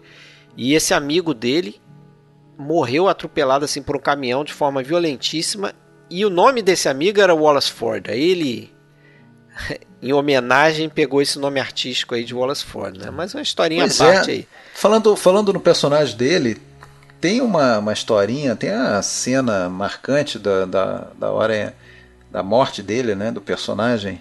Aquela coisa dele morrer com a mão agarrada na janela e depois vai deslizando e a gente escuta ali aquele as unhas dele arranhando na, na, Aquilo é muito bom, na né? janela, né? E foram ver o copião lá, né? Com, com o produtor e tal, da RKO. Eles viram aquilo ali, bom, acabou. O, o Ford conta, acabou. Eles falaram: olha, não, ficou legal, só aquele.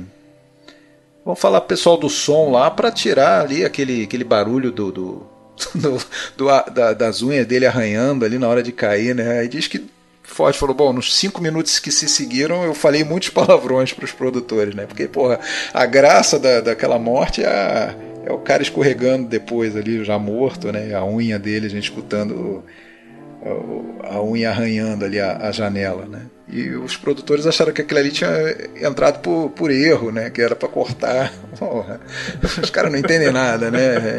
Eu usava isso como exemplo de como que produtor só atrapalha, né? Como que produtor é. só atrapalha. Agora vamos falar rapidinho de um outro cara aí que vai ser um colaborador dele. É, já era, né? Que é o Dudley Nichols. Ah, sim, sim. Que é o cara que faz o roteiro desse filme.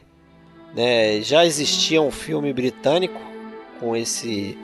É, com um roteiro baseado nesse livro. Uhum, uhum. Um filme de 1929, né? É, eu vi, eu vi ele ontem. E o Nichols vai ser um cara importante aí nesse período aí, né? É bem inferior, tá? Eu vi, achei é um filme mudo, britânico, mas eu achei bem inferior. Personagem do, do Gipo não tem comparação. Aí você realmente dá valor à interpretação do McLaglen. É um cara totalmente pacato, assim, não, é, que você não vê aquele cara como estando ameaçado é, o filme todo. É, mas enfim, muito do mérito dessa da, da melhora nessa, no, nessa história aí é, foi do, do Nichols, sem dúvida, né? Dudley Nichols, né? Que era um ex-jornalista e tal. É, o cara que vai depois ele. Ele já tinha feito filme com o Ford, né? Ele começou. Desde 1930, né? É, ele fez esse Homem Sem Mulheres que você falou. É, foi aí, o primeiro, aquele foi o primeiro, de foi 1930. Primeiro. E depois É, ele faz a longa viagem de volta também. Né? Ele, Eu adoro ele, esse filme. ele fez o roteiro do No Tempo das Diligências, o roteiro é dele. Sim, é dele também. Então ele fez grandes filmes aí com o John Ford. Um- Domínio de Bárbaros é dele o roteiro também, né? É, É um belo filme do Ford. Eu acho que foi. Não sei agora quantos, acho que uns 15 filmes. Ele fez muitos filmes com, com É. Ford. E junto deles aí, é, eu acho que é algo que também né, começa na carreira do Ford a ser talvez uma coisa mais frequente, que é ele colaborar com grandes profissionais ali. Né, tem a trilha do Max Steiner, que eu acho muito interessante também. Já tem aquele aquele detalhe característico do Max Steiner de pontuar algumas, Bom, algumas coisas bom, no filme, né? Bom, bom. A, a bom. trilha tem umas inflexões. Você vai botar pra nós aí a trilha, eu sei. Sim, tem um momento lá que ele tem um cara que tá meio que tentando pegar a mulher do tipo na rua, né? Ela é, não sei se ela é uma prostituta, o que que ela é ali, mas o cara dá uma baforada na cara dela com cigarro e a trilha vai faz uns negocinhos assim, né? Tem umas coisas interessantes que na época não eram não deviam ser muito comuns na trilha do Max Steiner. E tem a produção do do. Cooper, que a gente falou dele quando a gente falou no, no, no King Kong, né? Foi o, o grande nome por trás do King Kong. Exatamente. De 33, né? Da RKO. RKO. O filme teve, é, vamos falar dos Oscars, né? Cinco indicações. é, bom ator ou não, o fato é que o Victor McLaglen abocanhou um Oscar por essa interpretação. É, aliás, isso é outra coisa que muita gente fala que de, vários atores que não eram, talvez isso tudo, tiveram suas melhores atuações em filmes do Ford. né? O McLaglen certamente foi um Tem deles. uma curiosidade também, Alexandre, que o, nesse ano o McLaglen ele venceu o é, três atores que concorriam por um mesmo filme, né? Foi o único caso na história do cinema em que três atores concorreram ao Oscar de melhor ator pelo mesmo filme, que foi o Grande Qual que Motim, o Grande Motim, Ah, que sim. foi o sim. vencedor de melhor filme. E Pois é. e o, e o McLagan desbancou os três, né, cara? Então, assim, é um negócio. É, é o Franchetton, o Clark O Gable Charles Lawson e o Charles né? Lawson. Fazendo o vilão, o grande vilão do filme. Agora, Ganhar do, curiosamente. o- ganhar do Franchot Tone, tudo bem, né? Isso aí É, é, é, é mole. Esse é bem, bem fraquinho. É mole. agora, o curioso outros que o, o Grande Motim ele só levou o melhor filme, né? Só levou o melhor filme, exatamente. É um, um filme que ele concorreu a outros e só levou o melhor filme. E justamente do. O Informante ganhou roteiro do Dudley Nichols, que rejeitou, foi a primeira premiação de Oscar a ser rejeitada formalmente. Ele rejeitou. É, segundo o motivo oficial, foi divergências entre a academia e os sindicatos da, da indústria. É, É, o mas- Max Steiner ganhou trilha. né? indicação. Não, ele ganhou ou foi indicado? Ah, não, ele ganhou. Não, ganhou. ganhou- o Max ganhou- Steiner ganhou trilha. Os Ah, quatro sim, sim. ganharam pela primeira vez. O John É. Ford como diretor, o Dudley Nichols como roteirista, o Max Steiner é, como Trilha. né, compositor, compositor, da né? trilha sonora. Isso. E o McLaglen como ator, né? Foi indicado filme e montagem não levou. Foi indicado a levou. seis, eu tinha falado cinco. É, foram de cada seis. seis. Esse, ele, ele faz o.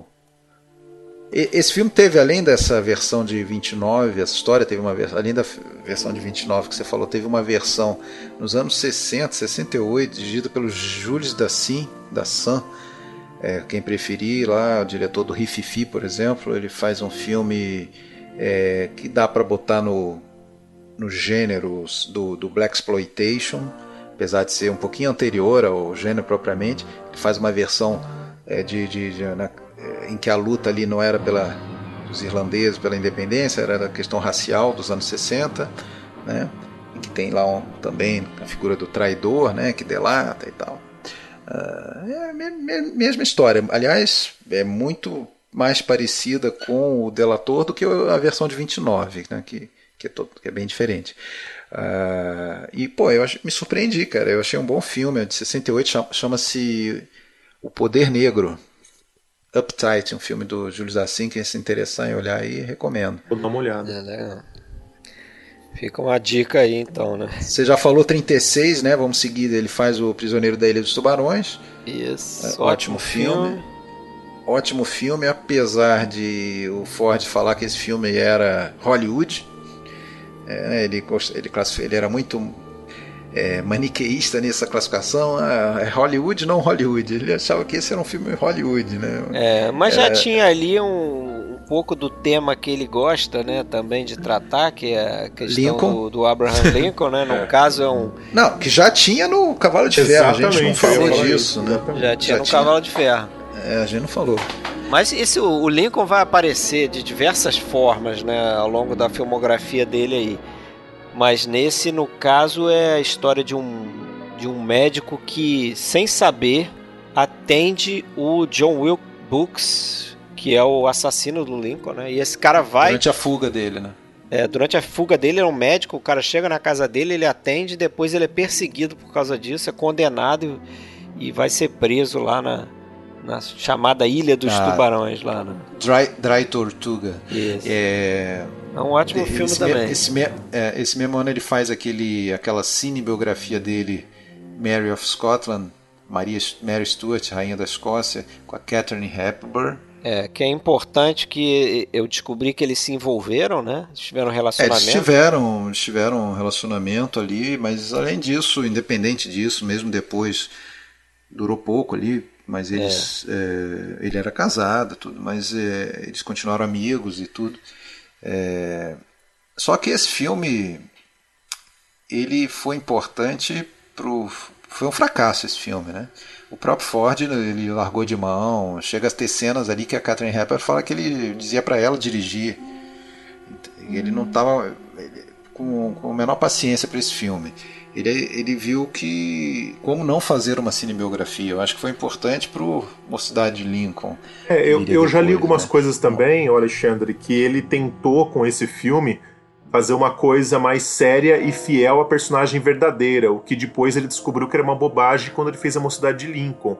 Ou seja, que o importante não era você se filiar à história verdadeira exatamente como ela ocorreu, quando na verdade, se a gente analisar a Mocidade de Lincoln, a gente vai ver que é muito mais sobre o espírito do Lincoln do que uma história que, na verdade, não tem filiação com a realidade. É, inclusive, nesse sentido, a mocidade de Lincoln, que a gente já, já vai começar a falar mais dele, ele começa já com uma coisa emblemática, né? Quando a gente viu a primeira vez o personagem do Lincoln, ele fala: Olha, vocês sabem quem eu sou. Né? Tipo, vocês já sabem quem eu sou, beleza, agora. É como se, é como se ele falasse com o público, né? E não a fala do personagem dentro do filme vocês sabem quem eu sou, vocês já me conhecem. Exatamente. Parece até candidato falando, né? Você me conhece. Ele fala, vocês já sabem quem eu sou, mas agora vamos esquecer isso, vamos ver o que, que eu fui antes disso que você conhece. Né? E depois aí tem esse filme lá do, do, do que eu falei com a Shirley Temple, tem outros filmes em 38 que não foi um ano muito significativo para ele. E aí vem 1939. Que, que ano, ano, né? Três filmes aí marcantes, importantes. E acho que foram degrauzinhos, né? Começou a dirigir 17, 24 cavalos de ferro, aí passa a ser, porra, diretor do primeiro time, né? 35, aí ele estoura a boca do balão, né? Ganha Oscar, escambau. E aí 39, talvez ele passe a ser. Vai no topo, né? Topo de... É, acho que ele aí se consolida ali como um dos melhores diretores de Hollywood da época, sem dúvida acho nenhuma, que, né? É, acho que se tivesse podcast em 1940, 41, já ia ter gente fazendo podcast sobre o Ford nessa época. É. Né?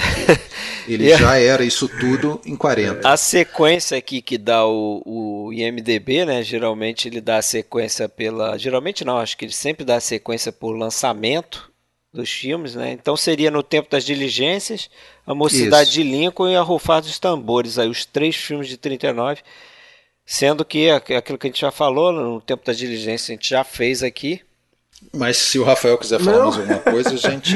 Não, eu a gente, só queria fazer aquela colocação acomoda. mesmo. Na verdade, vamos entrar no, no Mocidade de Lincoln, que é um filme que eu adoro também.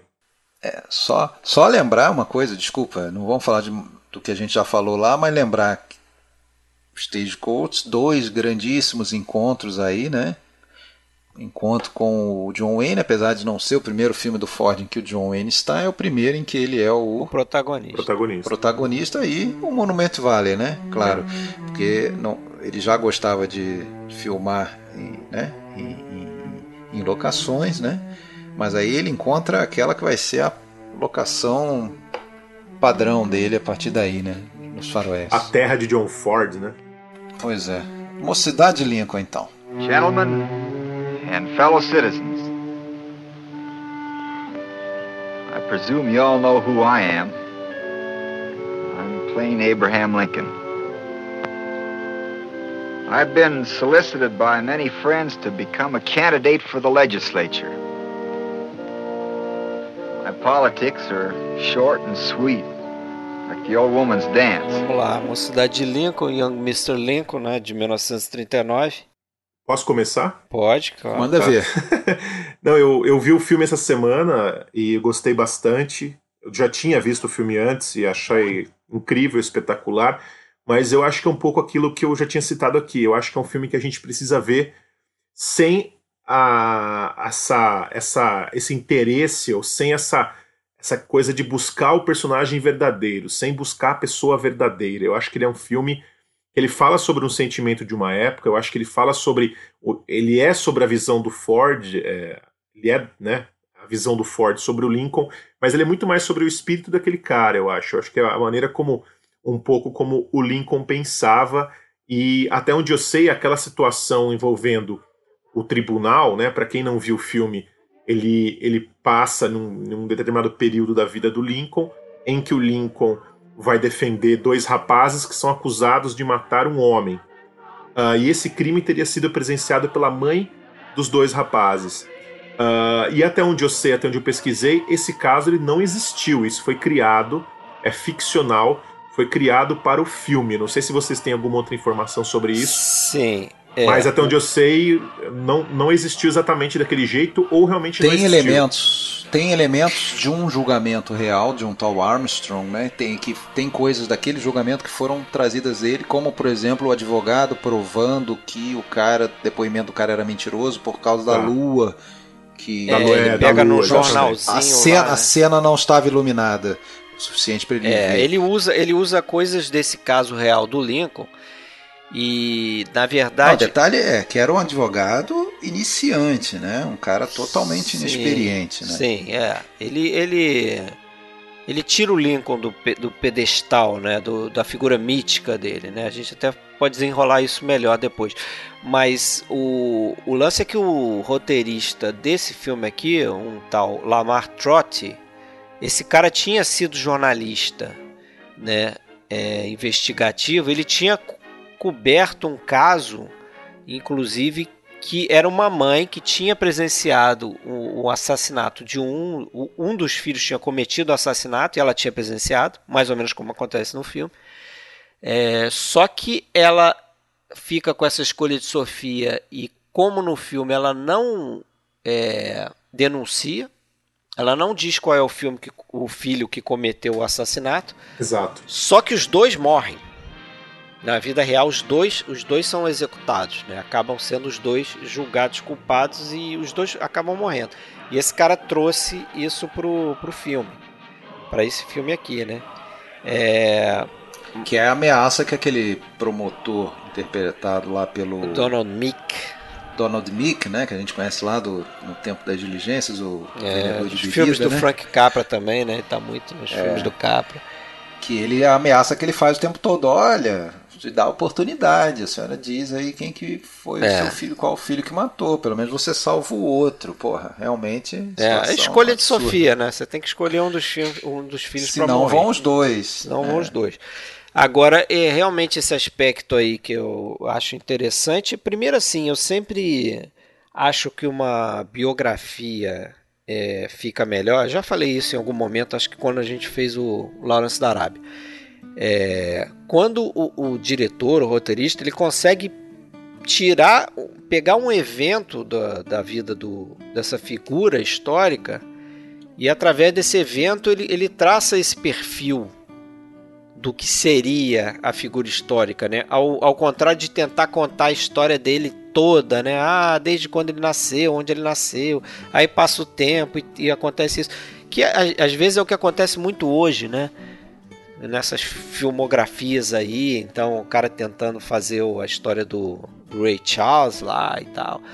Eu sempre prefiro quando eles destacam um pedaço, mas. É, até porque através de um evento ou de um período curto, ele consegue muitas vezes mostrar qual é a essência daquela pessoa e qual é, e qual é a essência. Qual é a essência, a natureza daquela pessoa que fez ela ser o que ela é. Então, o que está associado ao Lincoln, que faz dele talvez o presidente mais é, é, importante ou mais lembrado da história americana?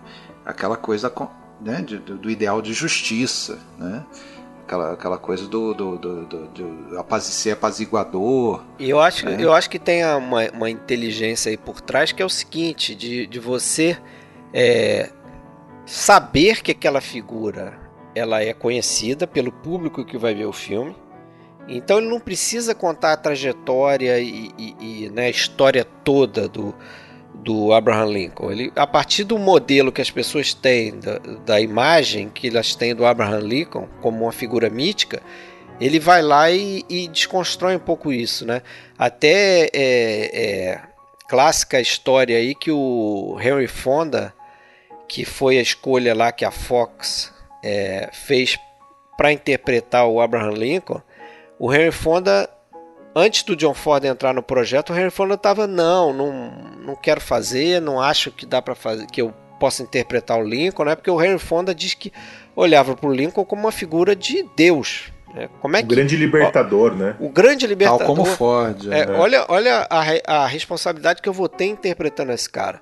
E aí dizem que quando o John Ford entrou para fazer o filme, a primeira coisa que, que ele fez foi chegar no Henry Fonda e falar assim: oh, meu filho, é, que história é essa? Que porra é essa, né? Porque ele falava palavrão, né, direto. Né? Que porra é essa de você não querer fazer o, o Lincoln? A gente tá fazendo a história de um advogadozinho meia boca lá de, de Springfield, Illinois, entendeu?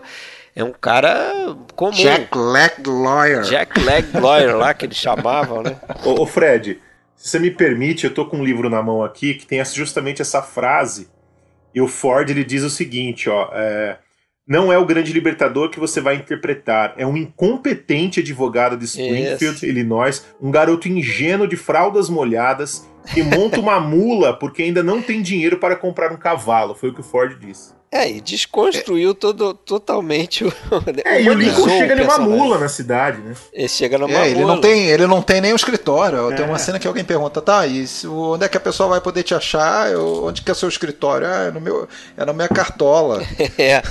E tem que uma resposta ótima, né? Diálogo ótimo. E tem uma coisa também, é que eu não, eu não consegui muito bem entender, mas. E até uma, uma crítica do pessoal da carreira do cinema, que é, tem um artigo da carreira do cinema que eles criticam um pouco o, o como John Ford fotografa o Abraham Lincoln. Porque eles falam que em alguns momentos o, o Henry Fonda ele parece um vampiro, um vampiro, um Nosferatu ali. Mas parece mesmo. E parece mesmo. E você parece. vê que não é uma questão Os olhos assim. fundos, né? Os olhos fundos, os olhos escuros, a sombra do nariz aqui em cima nariz da boca, postiço, né? Porque né? você vê Aquele que nariz é postiço, não é dele, né? É postiço, é totalmente postiço, é, né? Sim. Você tem que até um pouco, conhecendo o Henry Fonda, você tem que é um pouco que passar por cima do nariz, né, dele. Tem uma, tem uma história mas, ótima. Mas só para concluir, nisso. assim, porque eles iluminavam de cima, né, a, a da cabeça uhum. dele, e você vê que não é uma, uma coisa tipo um erro de fotografia ou não, porque você vê como os outros atores são iluminados e, e não é a mesma coisa. Né? Não tem sombra no rosto dos outros atores. Então foi feito de uma forma que eu não, eu não entendi muito. Mas ele. Por, por que fizeram. Ele enfeitiça, né? Ele tem um poder, né? Uma, um poder de, é, de sedução quase como um vampiro, um poder sobre os outros. Você vê aquela cena, por exemplo, do linchamento em que Sim. ele se posiciona ali e na base da conversa, sem nenhum é, tipo de violência, do, nada. E do humor também, né? Ele conquista os caras é, com humor. É, muito humor, né? naquela primeira cena em que ele apazigua lá, do, apazigua dois é, que estão debatendo lá, que vão procurar ele, que tem uma um tem uma ele usa uma ameaça ali, né? outro. Né? É, enfim, eles sempre usando humor, né? Usando é, uma é, métodos não convencionais né? é, e muita lábia. Contando muita história, conversa, né? né? Sempre contando uma história para é. chegar até o ponto, né? É. Eu, acho, eu acho interessante é, do, dessa questão, só pegando aqui a questão da transformação física que o Fred começou, que ele parece um, um, né, um, vampiro aí, uma figura meio fantasmagórica, uh, que ao mesmo tempo que você tem por esse lado, né, esse cara meio é esquisito, né, ele tá sempre meio, parece meio diferente dos outros ali, meio à parte, você tem um cara extremamente calmo, né, que fala a todo momento de uma forma muito ponderada. Eu Sim. acho que é uma característica muito do Henry Fonda isso. Eu até escrevi isso Sim. num texto que eu, que eu coloquei no site sobre o Mocidade de Lincoln. Eu li, eu li que você escreveu, botou hoje, né? É, botei hoje. E eu acho que justamente uhum. isso, né? Porque é, isso eu acho que é um pouco do Henry Fonda, né?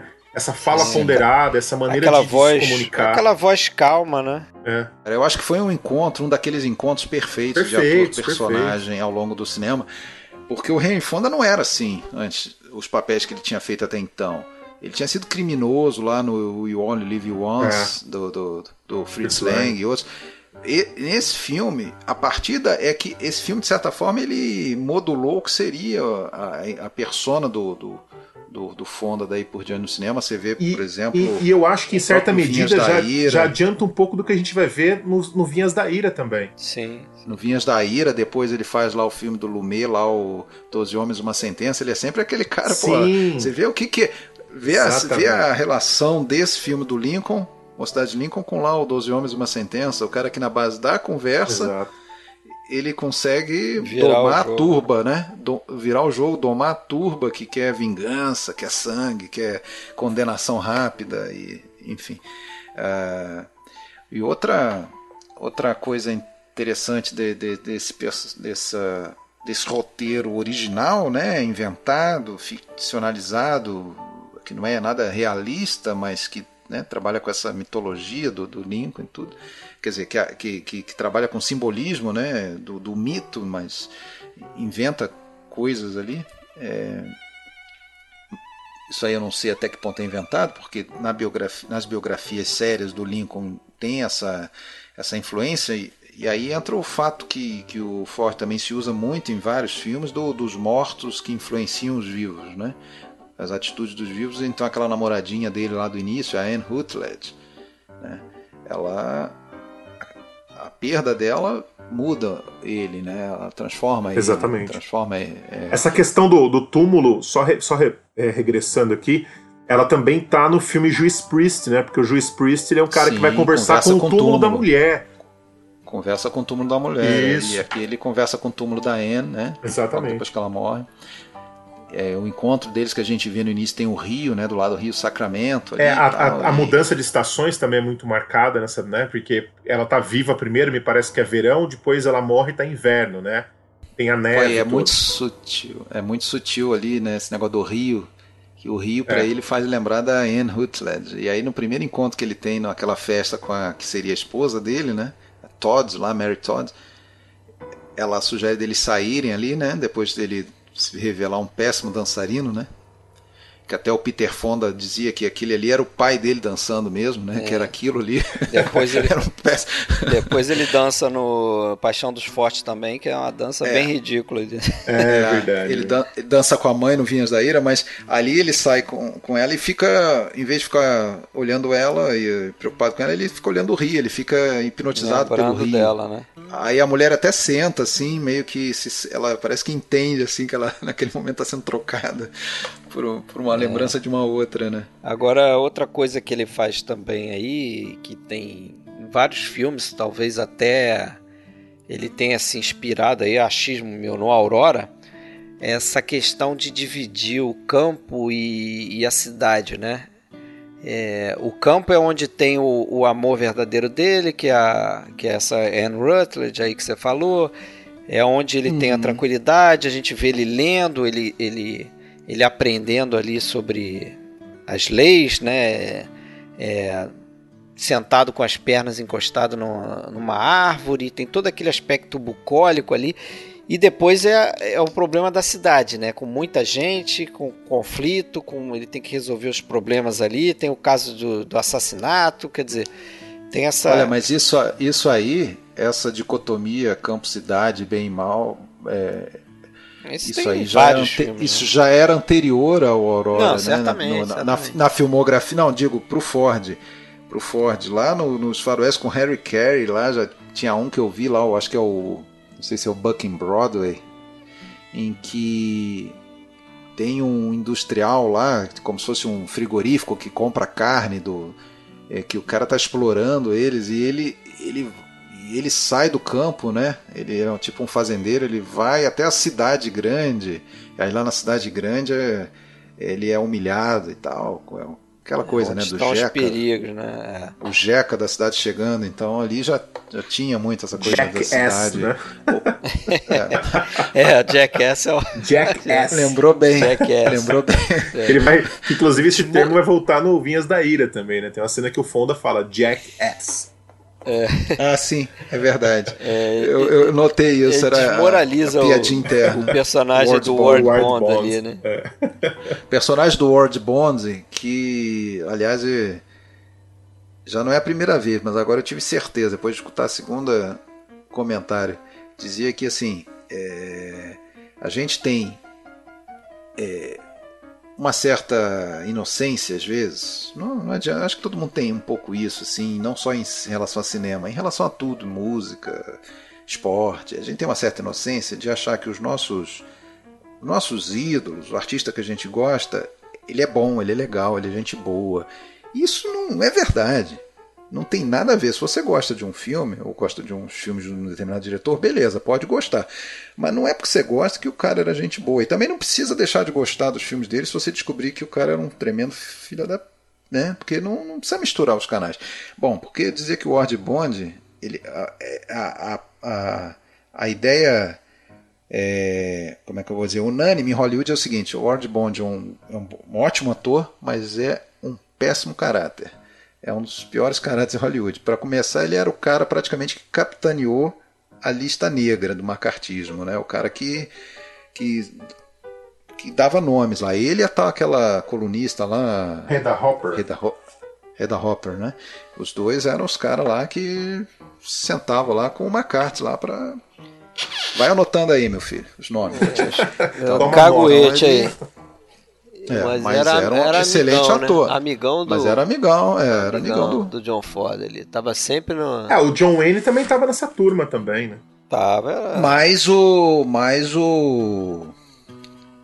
O, o Ford teve divergências por causa disso, né? Porque o Ford, apesar de, de tender é, para uma questão aí mais de, de, de, de, conservador e tal, ele também, por outro lado, ele sempre foi um cara que, que não gostava de injustiças, né? de, de, de atentados ao, aos direitos individuais, coisas desse tipo. Né? Tanto, tanto é que ele está falando de um filme que ele fez que é a Mocidade de Lincoln, né? É mais uma parte da, da, da, das contradições dele, né? Ele andava com esses caras, eram os melhores amigos dele, mas tinha essa, esse pensamento. Depois, no, no, próximo, no próximo episódio, inclusive, a gente vai falar com o final do, do casamento, entre aspas, dele com o Zanuck, lá na época do Paixão dos Fortes, que teve muito a ver com questão também de posicionamento político, inclusive, e, e de, de, de, honradez, vamos dizer assim, em relação a determinados valores, muito mais até do que questões é, salariais ou de, de, de liberdade artística, coisas assim. Mas. Ainda, ainda faz no 39 o, o ótimo, pouco falado, né? Porque some no meio desses todos, mas o Al Rufar dos Tambores. Que é ótimo, né? Excelente. O primeiro filme colorido dele em Glorious Technicolor. Pois é, e é, é, incrível esse filme aí, essa fotografia do filme, a cópia que existe hoje restaurada é, porra, é fenomenal, é incrível como a, a primeira vez que ele usa ele usa as cores, ele usa daquela forma ali, né, cara? Eu até falei para Alexandre, parece realmente assim que a gente está vendo quadros animados, né? É, é, é verdade. É muito salta é muito aos olhos bonito, aquilo ali. E é um filme que é sobre mais uma daquelas coisas, né? O pessoal costuma usar o termo americana, o tema do, da formação do, da América e do, da, da nação e é um período pouco falado, né, que é o período ali perto da independência, final do século XVIII, em que após a declaração de independência tem a, a, o período ali de, de, de, consolidação, né, a Revolução Americana. É, se passa é interessante, né, cara? Você pensa, é um western esse filme, pô, ele se passa ele tem características do, do... de western, né? Tem características, mas, mas né? não tem, mas não tem o cowboy, ele... né? É, tem é, um índio, tem um cowboy, né? ele se passa, ele se passa no leste, não é no oeste, ele se passa no estado de Nova York, ele se passa no, no século XVIII, né? Não é conquista do, do oeste, não tem um cowboy, é, mas é, a gente lembra dele, né? Tem ele fica na nossa caramba. memória como tem índio, e tem, é. tem a, e tem a questão da diligência, né? Do, do uhum. a questão da, da, da, viagem da carroça e tal. Né? Sim, sim. Mas, é, antes, da gente, antes da gente entrar no Vinhas da Ira, eu queria falar mais, fazer mais uma observação do, do filme A Mocidade de Lincoln, que eu gosto demais, que é o encerramento do filme. E desculpa se eu vou dar um spoiler, se tiver alguém ouvindo que não viu. É a questão da tempestade no final, né? O John Ford usa aquela tempestade, uh, o Lincoln caminhando pelo, pelo aquele vale ali, pela montanha, e aquela tempestade é um anúncio de, do, que, do que virá, né? Do, da, do, dos futuros uh, desafios que o Lincoln vai, vai enfrentar ali, né? Tá Sim. andando pela montanha, então a gente ouve o som dos trovões ali, das trovoadas, né? Acho bem interessante essa, essa sequência. E já pegando o gancho né, aqui para o uh, Vinhas da Ira, eu acho que Mocidade de Lincoln, Vinhas da Ira, né, John Ford, Henry Fonda, a gente está falando de uma equipe parecida, o, o, o, atores né, em comum. Bem parecido. São filmes é, até a interpretação do, do, do Henry Fonda eu acho que tem, lembra. Mas, é, apesar disso tudo, eu acho que são filmes muito diferentes nas propostas, né? Como o Mocidade de Lincoln, ele vai para um lado muito mais uh, da, da, da, esperança, da esperança futura, futura né? de uma ingenuidade do cinema clássico, e como o, o Vinhas da Ira vai para um lado muito mais realista, de uma América muito mais dolorosa e real, né? Eu acho que são é. filmes que ao mesmo tempo se complementam, mas que ao mesmo tempo se separam demais, né? Tem uma coisa só do, do que eu lembrei agora de comentar do, da cena do julgamento. Você falando de Cidade Lincoln, ainda lembrei da cena do julgamento. Tem o, o Francis Ford, né? Que tá em muitos filmes do, do John que Ford. Que é o irmão do John Ford, aí. né? O irmão dele, é. né? O mentor dele, o cara com quem ele, ele, ele aprendeu, né? É o vovozinho que, que ressuscita no filme do. que a gente vai comentar depois, né? Que é o. o, o me fugiu o nome de novo, que ele fez em 52. Depois do Vendaval. Depois do Depois Vendaval, Vendaval, né? Que é o É, mas aqui, aqui, ele faz aquele bêbado que ele escolhe para ser um dos jurados, né? E é. ele diz, ah, eu escolho porque você tem caráter e tal, tipo de gente com caráter. É, o Francis quer, Ford ele também está no Ao Rufar dos Tambores, não tá? Tá, tá sim. Tá. tá. Ele, ele é tá no Delator também. No Delator, no Delator ele, é o, ele é o líder. Ao rufar dos tambores, ele... É- ao rufar dos tambores, ele é o Joe, é um, é um que. É o cara que é morto é, crucificado. Ele é morto, lá, é. Né? É, exato. Ele é um dos que tenta. Ele, ele, eles prendem ele na carroça e põem fogo. Exatamente. ele tenta exatamente. escapar para recuperar É uma cena extremamente forte, né? Essa cena, né? É. Bom, então, Vinhas da Ira, 1940. How am I going to know about you, Tommy? Why, they could kill you and I'd never know. They could hurt you. How am I gonna know? Well, maybe it's like Casey says. The fella ain't got a soul of his own, just a little piece of a big soul. The one big soul that belongs to everybody. The Grapes of Wrath. É, tem depois, nesse mesmo ano, o Long Voyage Home, né? A gente vai falar no próximo episódio, não é isso? Isso. Tá bom, hoje vamos fechar com Vinhas da Ira, então. Vinhas da Ira. É, que para mim, eu estava fazendo essa reflexão aí, é uma espécie de. Eu classifiquei como road movie ao contrário, porque enquanto que a gente vê um, um, road movie, a gente vê os personagens né, que você acaba acompanhando o, o crescimento deles, né? Uma, a experiência deles é de assim se elevar com, com com o caminho que eles estão percorrendo, né? Geralmente é, é, algo desse tipo. Aqui é um total desmonte da, da família Jold, né? Assim, a, a, a degradação dos valores Sim. ali que une aquela família que você vai vendo que que vai aos poucos se esvaindo, né? O, de cara os avós morrem, né? É, pois é. O, o, o, cara que vai ser um futuro pai ali da, da criança, que vai ser um membro mais novo daquela família, ele foge. Abandona. Abandona a esposa.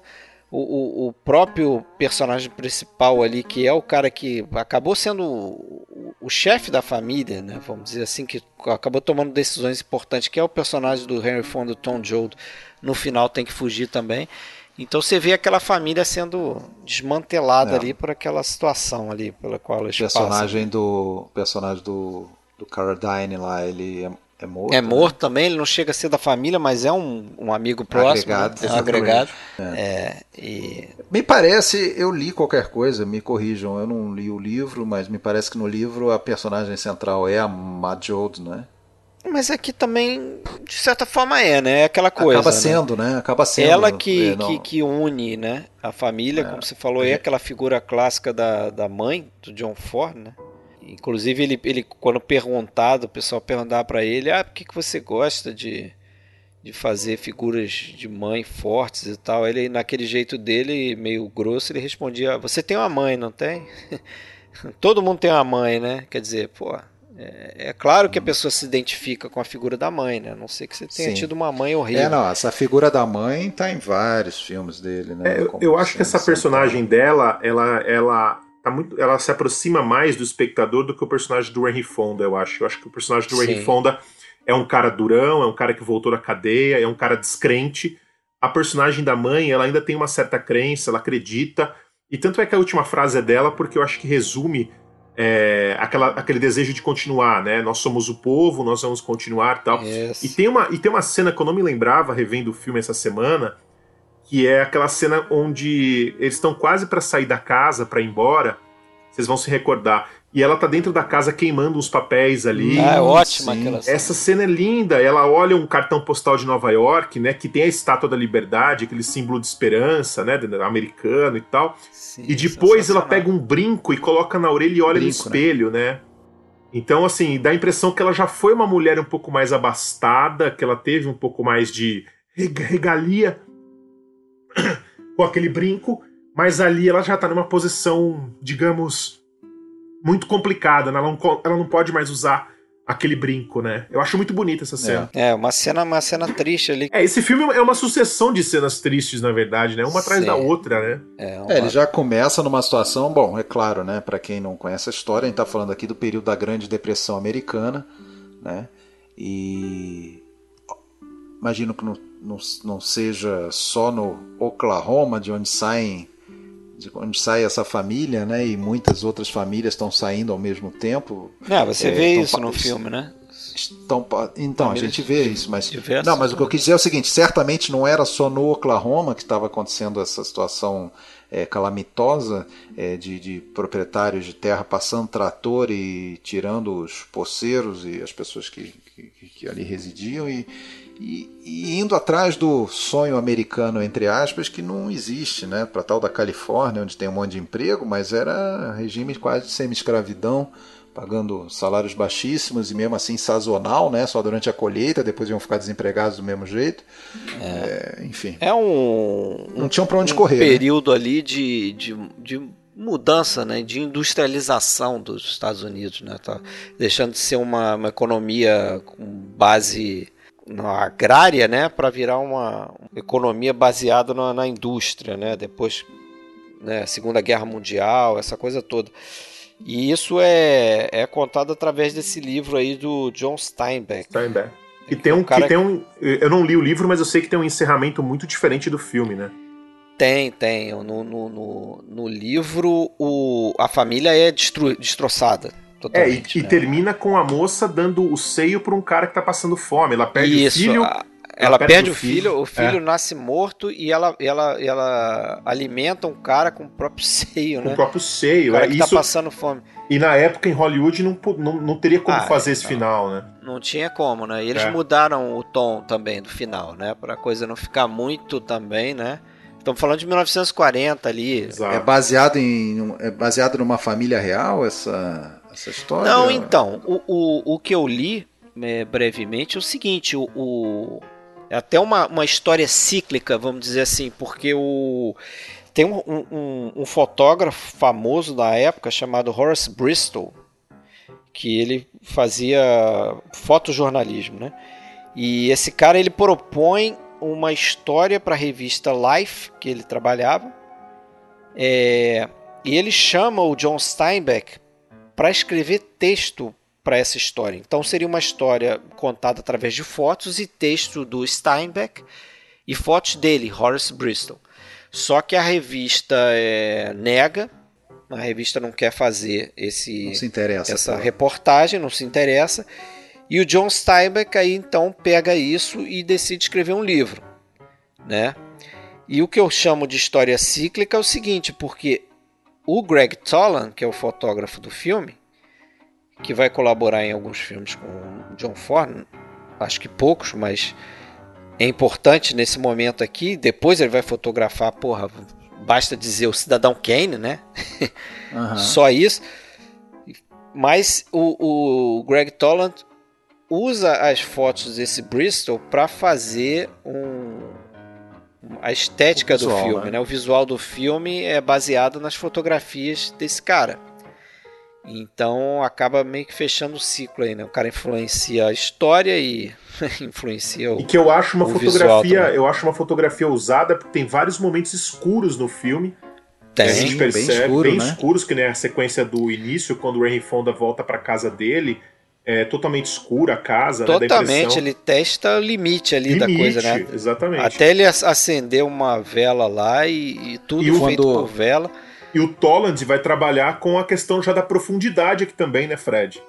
Sim. O, o Toland sim. já tá lidando. Claro que eu sim. acho que ele é mais. Ele, é, claro, a, a, fotografia do, desse filme é belíssima.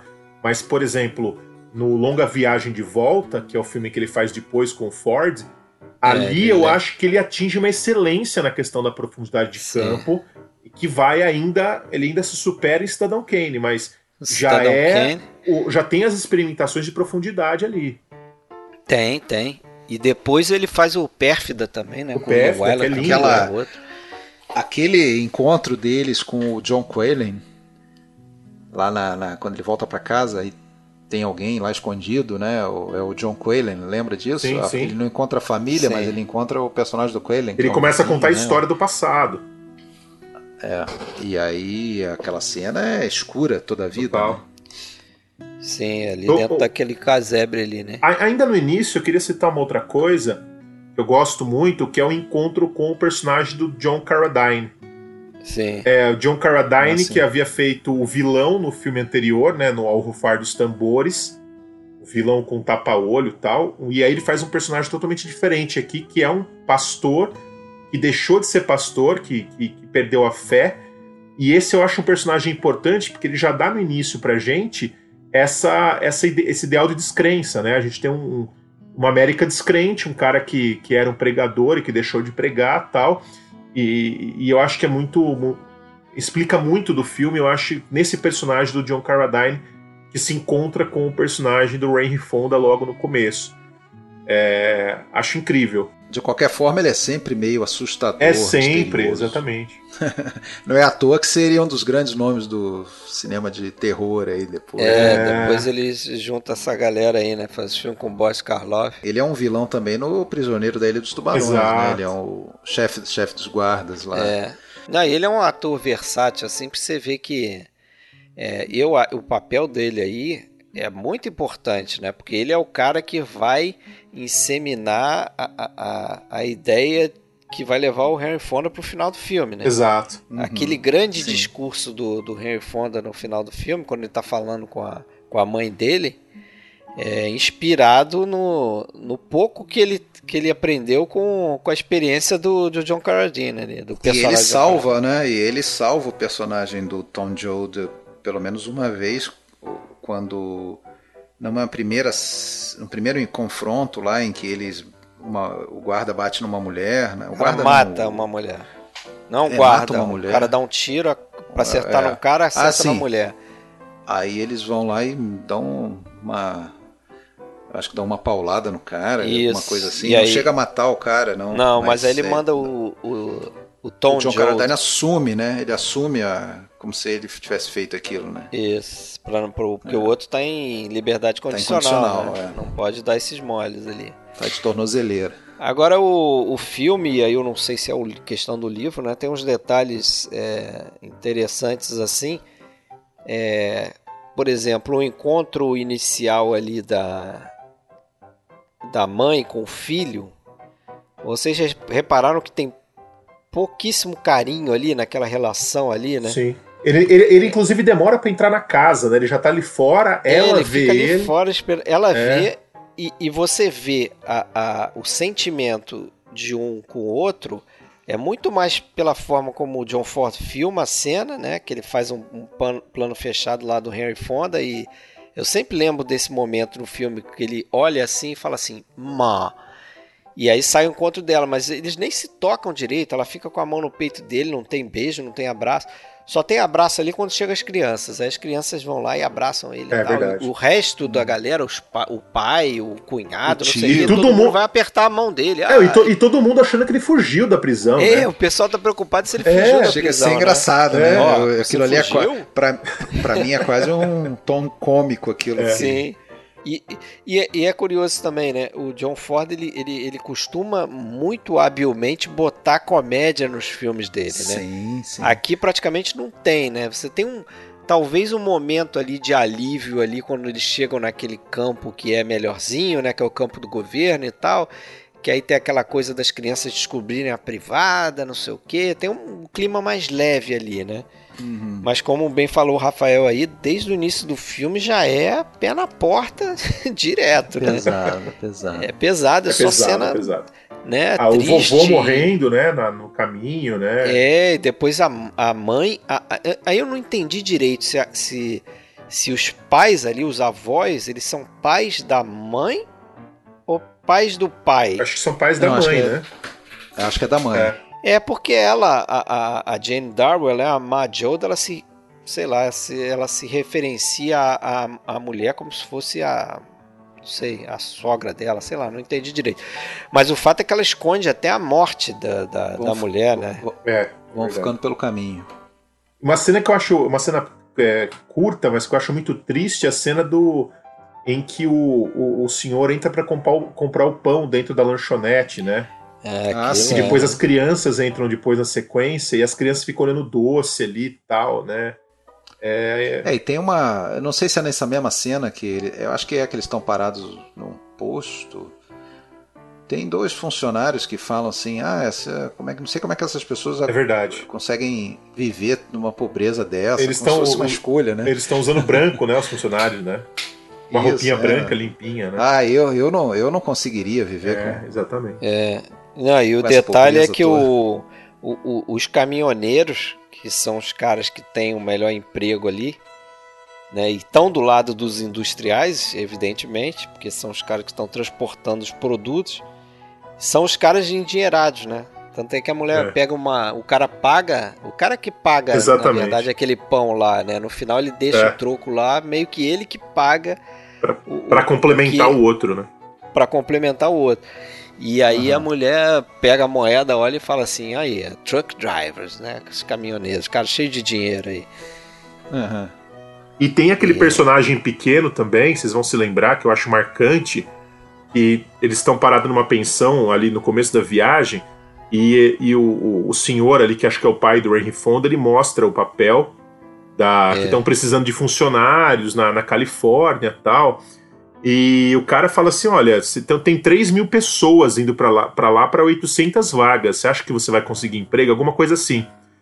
E a gente fica, e a gente fica com raiva desse cara. Só que aos poucos ele começa a contar a história dele, que ele perdeu os filhos que morreram de fome. Você fala, meu, né? É, é- é Uma chocante. história mais triste ainda. É mais triste ainda, é chocante a história do cara. A gente não, eu não sei se a gente não lembra muito desse filme aí, mas assim, como dos melhores filmes americanos já feitos, assim, né?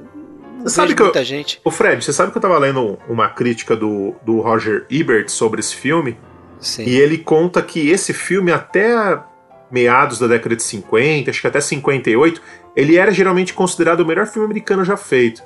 E quando o Cidadão Kane começou a voltar a, a ganhar destaque no final dos anos 50, o Cidadão Kane passou à frente. Ele foi ficando para trás, exatamente. Ele foi ficando para é. trás, ficando para trás. E mas ainda é um filme bem muito reverenciado. Mas uh, ainda pegando a questão da crítica do Ebert, é, eu não queria esquecer disso. O Ebert ele começa a crítica dele falando uma coisa bem interessante, que o filme As Vinhas da Ira é uma é uma parábola de esquerda dirigida por um cineasta de direita. Uh, e eu acho interessante isso, porque o Ford, mesmo tendo o essa fama. Um produtor, né? Oi? Um cineasta e um produtor, porque o Zemeck Sim, também. Exatamente. E é um filme de estúdio, né? Quer dizer, é um filme de estúdio é, dirigido por um cineasta conservador, que era considerado cineasta de direita, dirigindo uma história de esquerda, né? E eu fiquei pensando muito nisso, vendo o filme agora pela última vez, porque era um contexto, os Estados Unidos estavam vivendo um contexto, não só os Estados Unidos, acho que o mundo todo estava vivendo um contexto diferente no início dos anos 40, ali, no final dos anos 30, e a gente tá. Era um mundo à beira de uma guerra, e eu acho que a história do, do Vinhas da Ira, ela era possível naquele momento, né? Mesmo sendo a história contada por um. É, de um livro de, de um cara de esquerda, eu acho que era possível porque era uma história que pregava a união, né? E os Estados Unidos já tinham superado, digamos, né, a depressão americana. Então acho que tudo isso conflitou. Eu acho que as vinhas da ira, agora eu vou falar uma opinião minha, mas enfim, né, é futurologia aqui, não sei se isso é possível, mas eu acho que esse, esse livro não teria sido filmado por exemplo, em 48 ou em 50, na fase dura do macartismo. É, é bem capaz que não. Não, não porque era um filme extremamente. É, é uma, um livro, uma história extremamente com viés de esquerda, né? É, eu, eu li isso também, né? Porque nesse momento também, ali, os, os russos, melhor, os soviéticos ali, eles eram aliados, né, cara? Sim! então, assim, tinha uma certa permissividade, assim, aceitavam um pouco melhor essa questão do, do comunismo, né? Eu acho que era algo que ainda estava embrionário. E acerca dessa história aí também, eu li que o John Steinbeck, o autor do livro, ele se arrependeu de ter vendido os direitos para a Fox, porque depois ele descobriu que o quem, quem controlava a Fox era um, um conglomerado de banqueiros. Sim. Então ele ficou nessa né, nesse dilema de, pô, eu vendi minha história, que é de uma, de uma posição de esquerda, para uns caras que são altamente capitalistas. O que, que eles é. vão fazer com a minha história, né? E acabou que eu acho que a coisa se resolveu bem, porque é, o, a, próprio, a, essência do livro está ali. O, o, o Ebert cita isso também, né? Essa coisa que no, no início dos anos 40, no final dos anos 30, nos anos 40, até durante a Segunda Guerra, é, Hollywood é, e, os, e, e, a própria indústria do entretenimento ela estava muito mais aberta ao comunismo, né? Era, ainda era uma coisa mais palatável. Inclusive, a gente vai lembrar, eu até vi esse filme, não estou me lembrando o nome dele agora, é o primeiro filme. Uh, é um filme do Jacques Tourneur, não sei se vocês já viram. É, que ele faz um filme com os soviéticos sendo heróis. Não sei se vocês lembram disso. Eu até vou procurar o nome não. desse filme. É, acho que eu... eu não lembro o filme, o nome do filme, mas eu acho que eu vi. É, o, é, é não, é um filme famoso. É, eu não tô me lembrando o nome agora, mas ele é um filme. É, é um dos primeiros do Jacques Tourneur nos Estados Unidos. Uh, e é um filme em que os soviéticos são os protagonistas. Eu acho interessante isso. Uh, e ali a gente já vai bem claro. Ah, aqui, achei, ó. O filme chama chama-se Quando a Neve Voltar a Cair. Uh, e é o primeiro filme do Gregor Peck. E esse filme é de 44 e é um filme uh, em que os soviéticos são os heróis do filme contra os nazistas. Então, eu só peguei esse gancho porque em Hollywood ainda se aceitava né, a, a essa questão do, do, da, da, esquerda como uma coisa. A gente, eles consigam conviver com isso. Era um mal menor. E né? depois não vai acontecer, né? É, realmente depois eu acho que é, seria impensável fazer esse filme aí, né? Sim, sim. E agora, e já estamos aí com mais de duas horas, duas horas e pouco. Mas tá bom o papo pra caramba, então, mas. Merecido, o, merecido. A cena final desse filme aí, pra mim é uma cena, cara, que sempre quando eu vejo não dá para deixar de se emocionar, né? Mas você tá falando da conversa com a mãe ou depois que ele Com a vai mãe, embora? com a o- mãe. a mãe e o a Majod e o Pajod no Também no é muito carro. boa essa cena, mas a, a cena né, da mãe com ele. Penúltima, A penúltima é. cena. Não é a cena final, exatamente. É, me expressei mal. Then what, Tom? Then it don't matter. I'll be all around in the dark. I'll be everywhere. Wherever you can look. Wherever there's a fight so hungry people can eat, I'll be there. Wherever there's a cop beating up a guy, I'll be there. I'll be in the way guys yell when they're mad. I'll be in the way kids laugh when they're hungry and they know supper's ready. And when the people are eating the stuff they raise and living in the houses they build, I'll be there too. I don't understand it, Tom. Me neither, Ma, but just something I've been thinking about.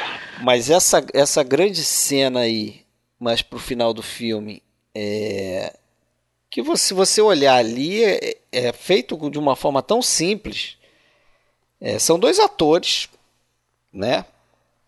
Interpretando ali muito bem. Eu acho até que a, a interpretação de, da Jane Darrow, a forma como ela olha, um misto assim de de estar assustada, com tristeza, para mim ela sempre me parece assim, né? Quando tá ouvindo o discurso dele, porque tem um momento ali que ele fala algumas coisas que ela parece que ela não tá entendendo o que ele tá falando. E- É, ela ela até fala isso, depois- né? Ah, não. No final, ela. é, como assim? E depois no final ela fala assim: Ah, eu não acredito nisso não. É, mas ela tá com um olhar assim tão, para mim é tão triste e, e meio sem esperança que aquilo ali sempre me comove. E é uma cena simples de, de plano contra plano, né?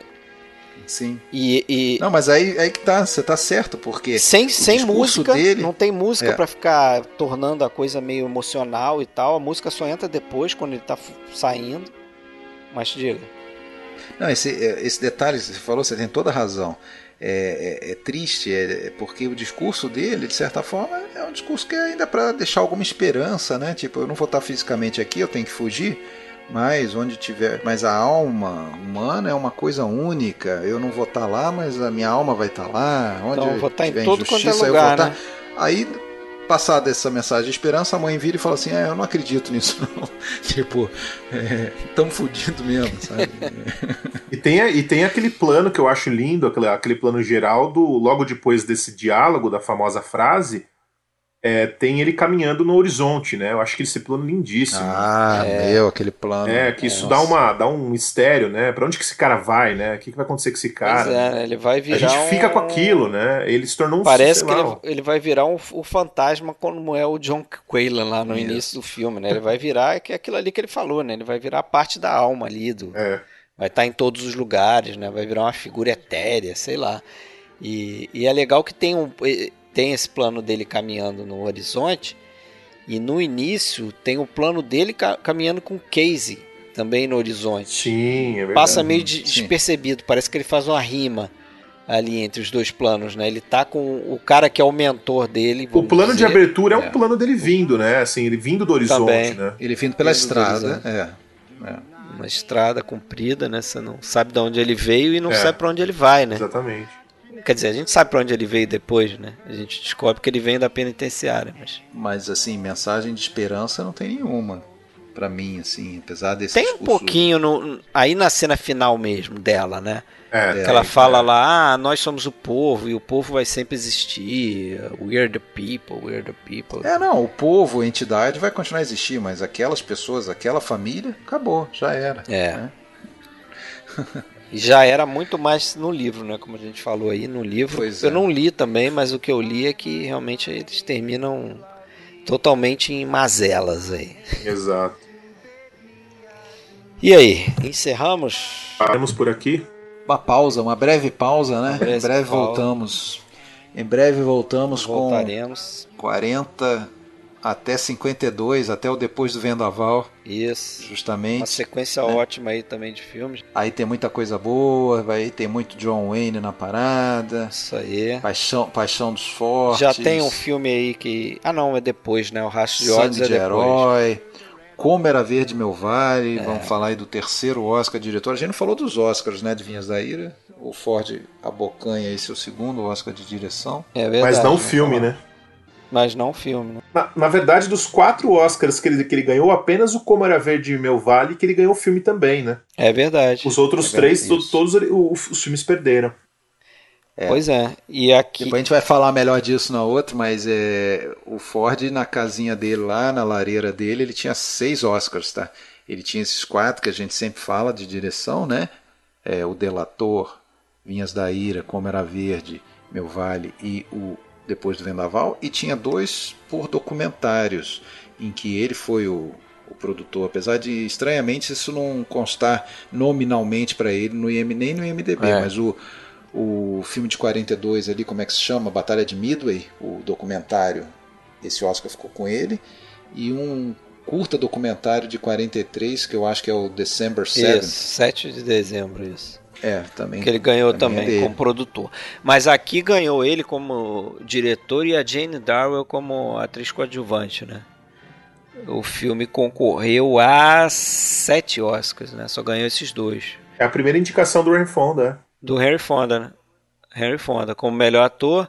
É, foi indicado também o roteiro Nana Lee Johnson que é outro grande colaborador também dele, vai fazer. O Harry Fonda tem uma história que eu ia contar mas, lá no Mas só para concluir, melhor som, né? Desculpa.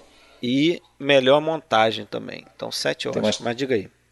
História do Henry Fonda que eu ia contar lá no Mocidade, acabei esquecendo, mas podemos fechar o, o Ford conta isso numa entrevista com do lado, né? Os dois conversando. Ele e o Fonda lá nos anos 70, num desses documentários ali que a gente citou até no início. É, ele fala, ele não, nunca tinha visto o Henry Fonda antes, quando chegou para filmar a Mocidade de Lincoln, e conheceu o Henry Fonda no set. Chegava o Henry Fonda lá caracterizado, com o nariz, a maquiagem, o olho fundo, aquela coisa toda. Um belo dia, tá lá no intervalo, senta um cara do lado dele e começa a conversar com ele. Aí ele vai se apresentar pro cara, ele, não, é, a gente já se conhece? Aí o cara fala para ele, sim, a gente já se conhece. Ah, então tá, mas eu não tô lembrando, eu sou, eu sou o John Ford, diretor, ah, eu sou o Henry Fonda, ator. o quê? Como assim?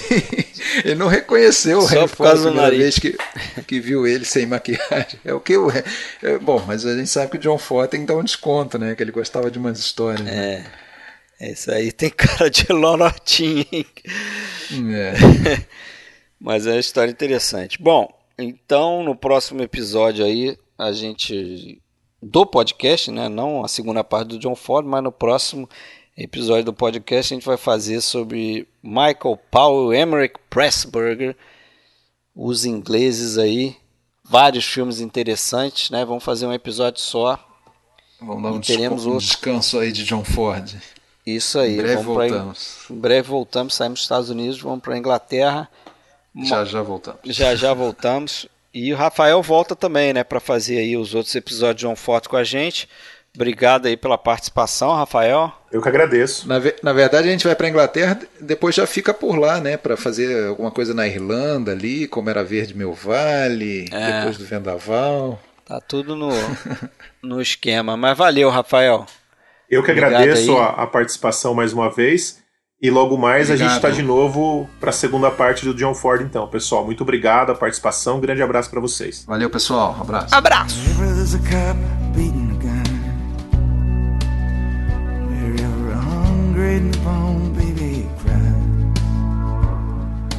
Fight against the blood and hatred in the air.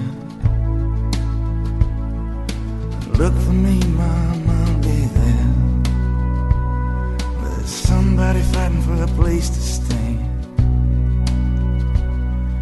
A decent job or a helping hand. Somebody struggling to be free. Look in the eyes, mom, you'll see me. The highway is alive and. But Nobody's kidding nobody about where it goes. Sitting down here in the campfire line with a ghost of old time Joe.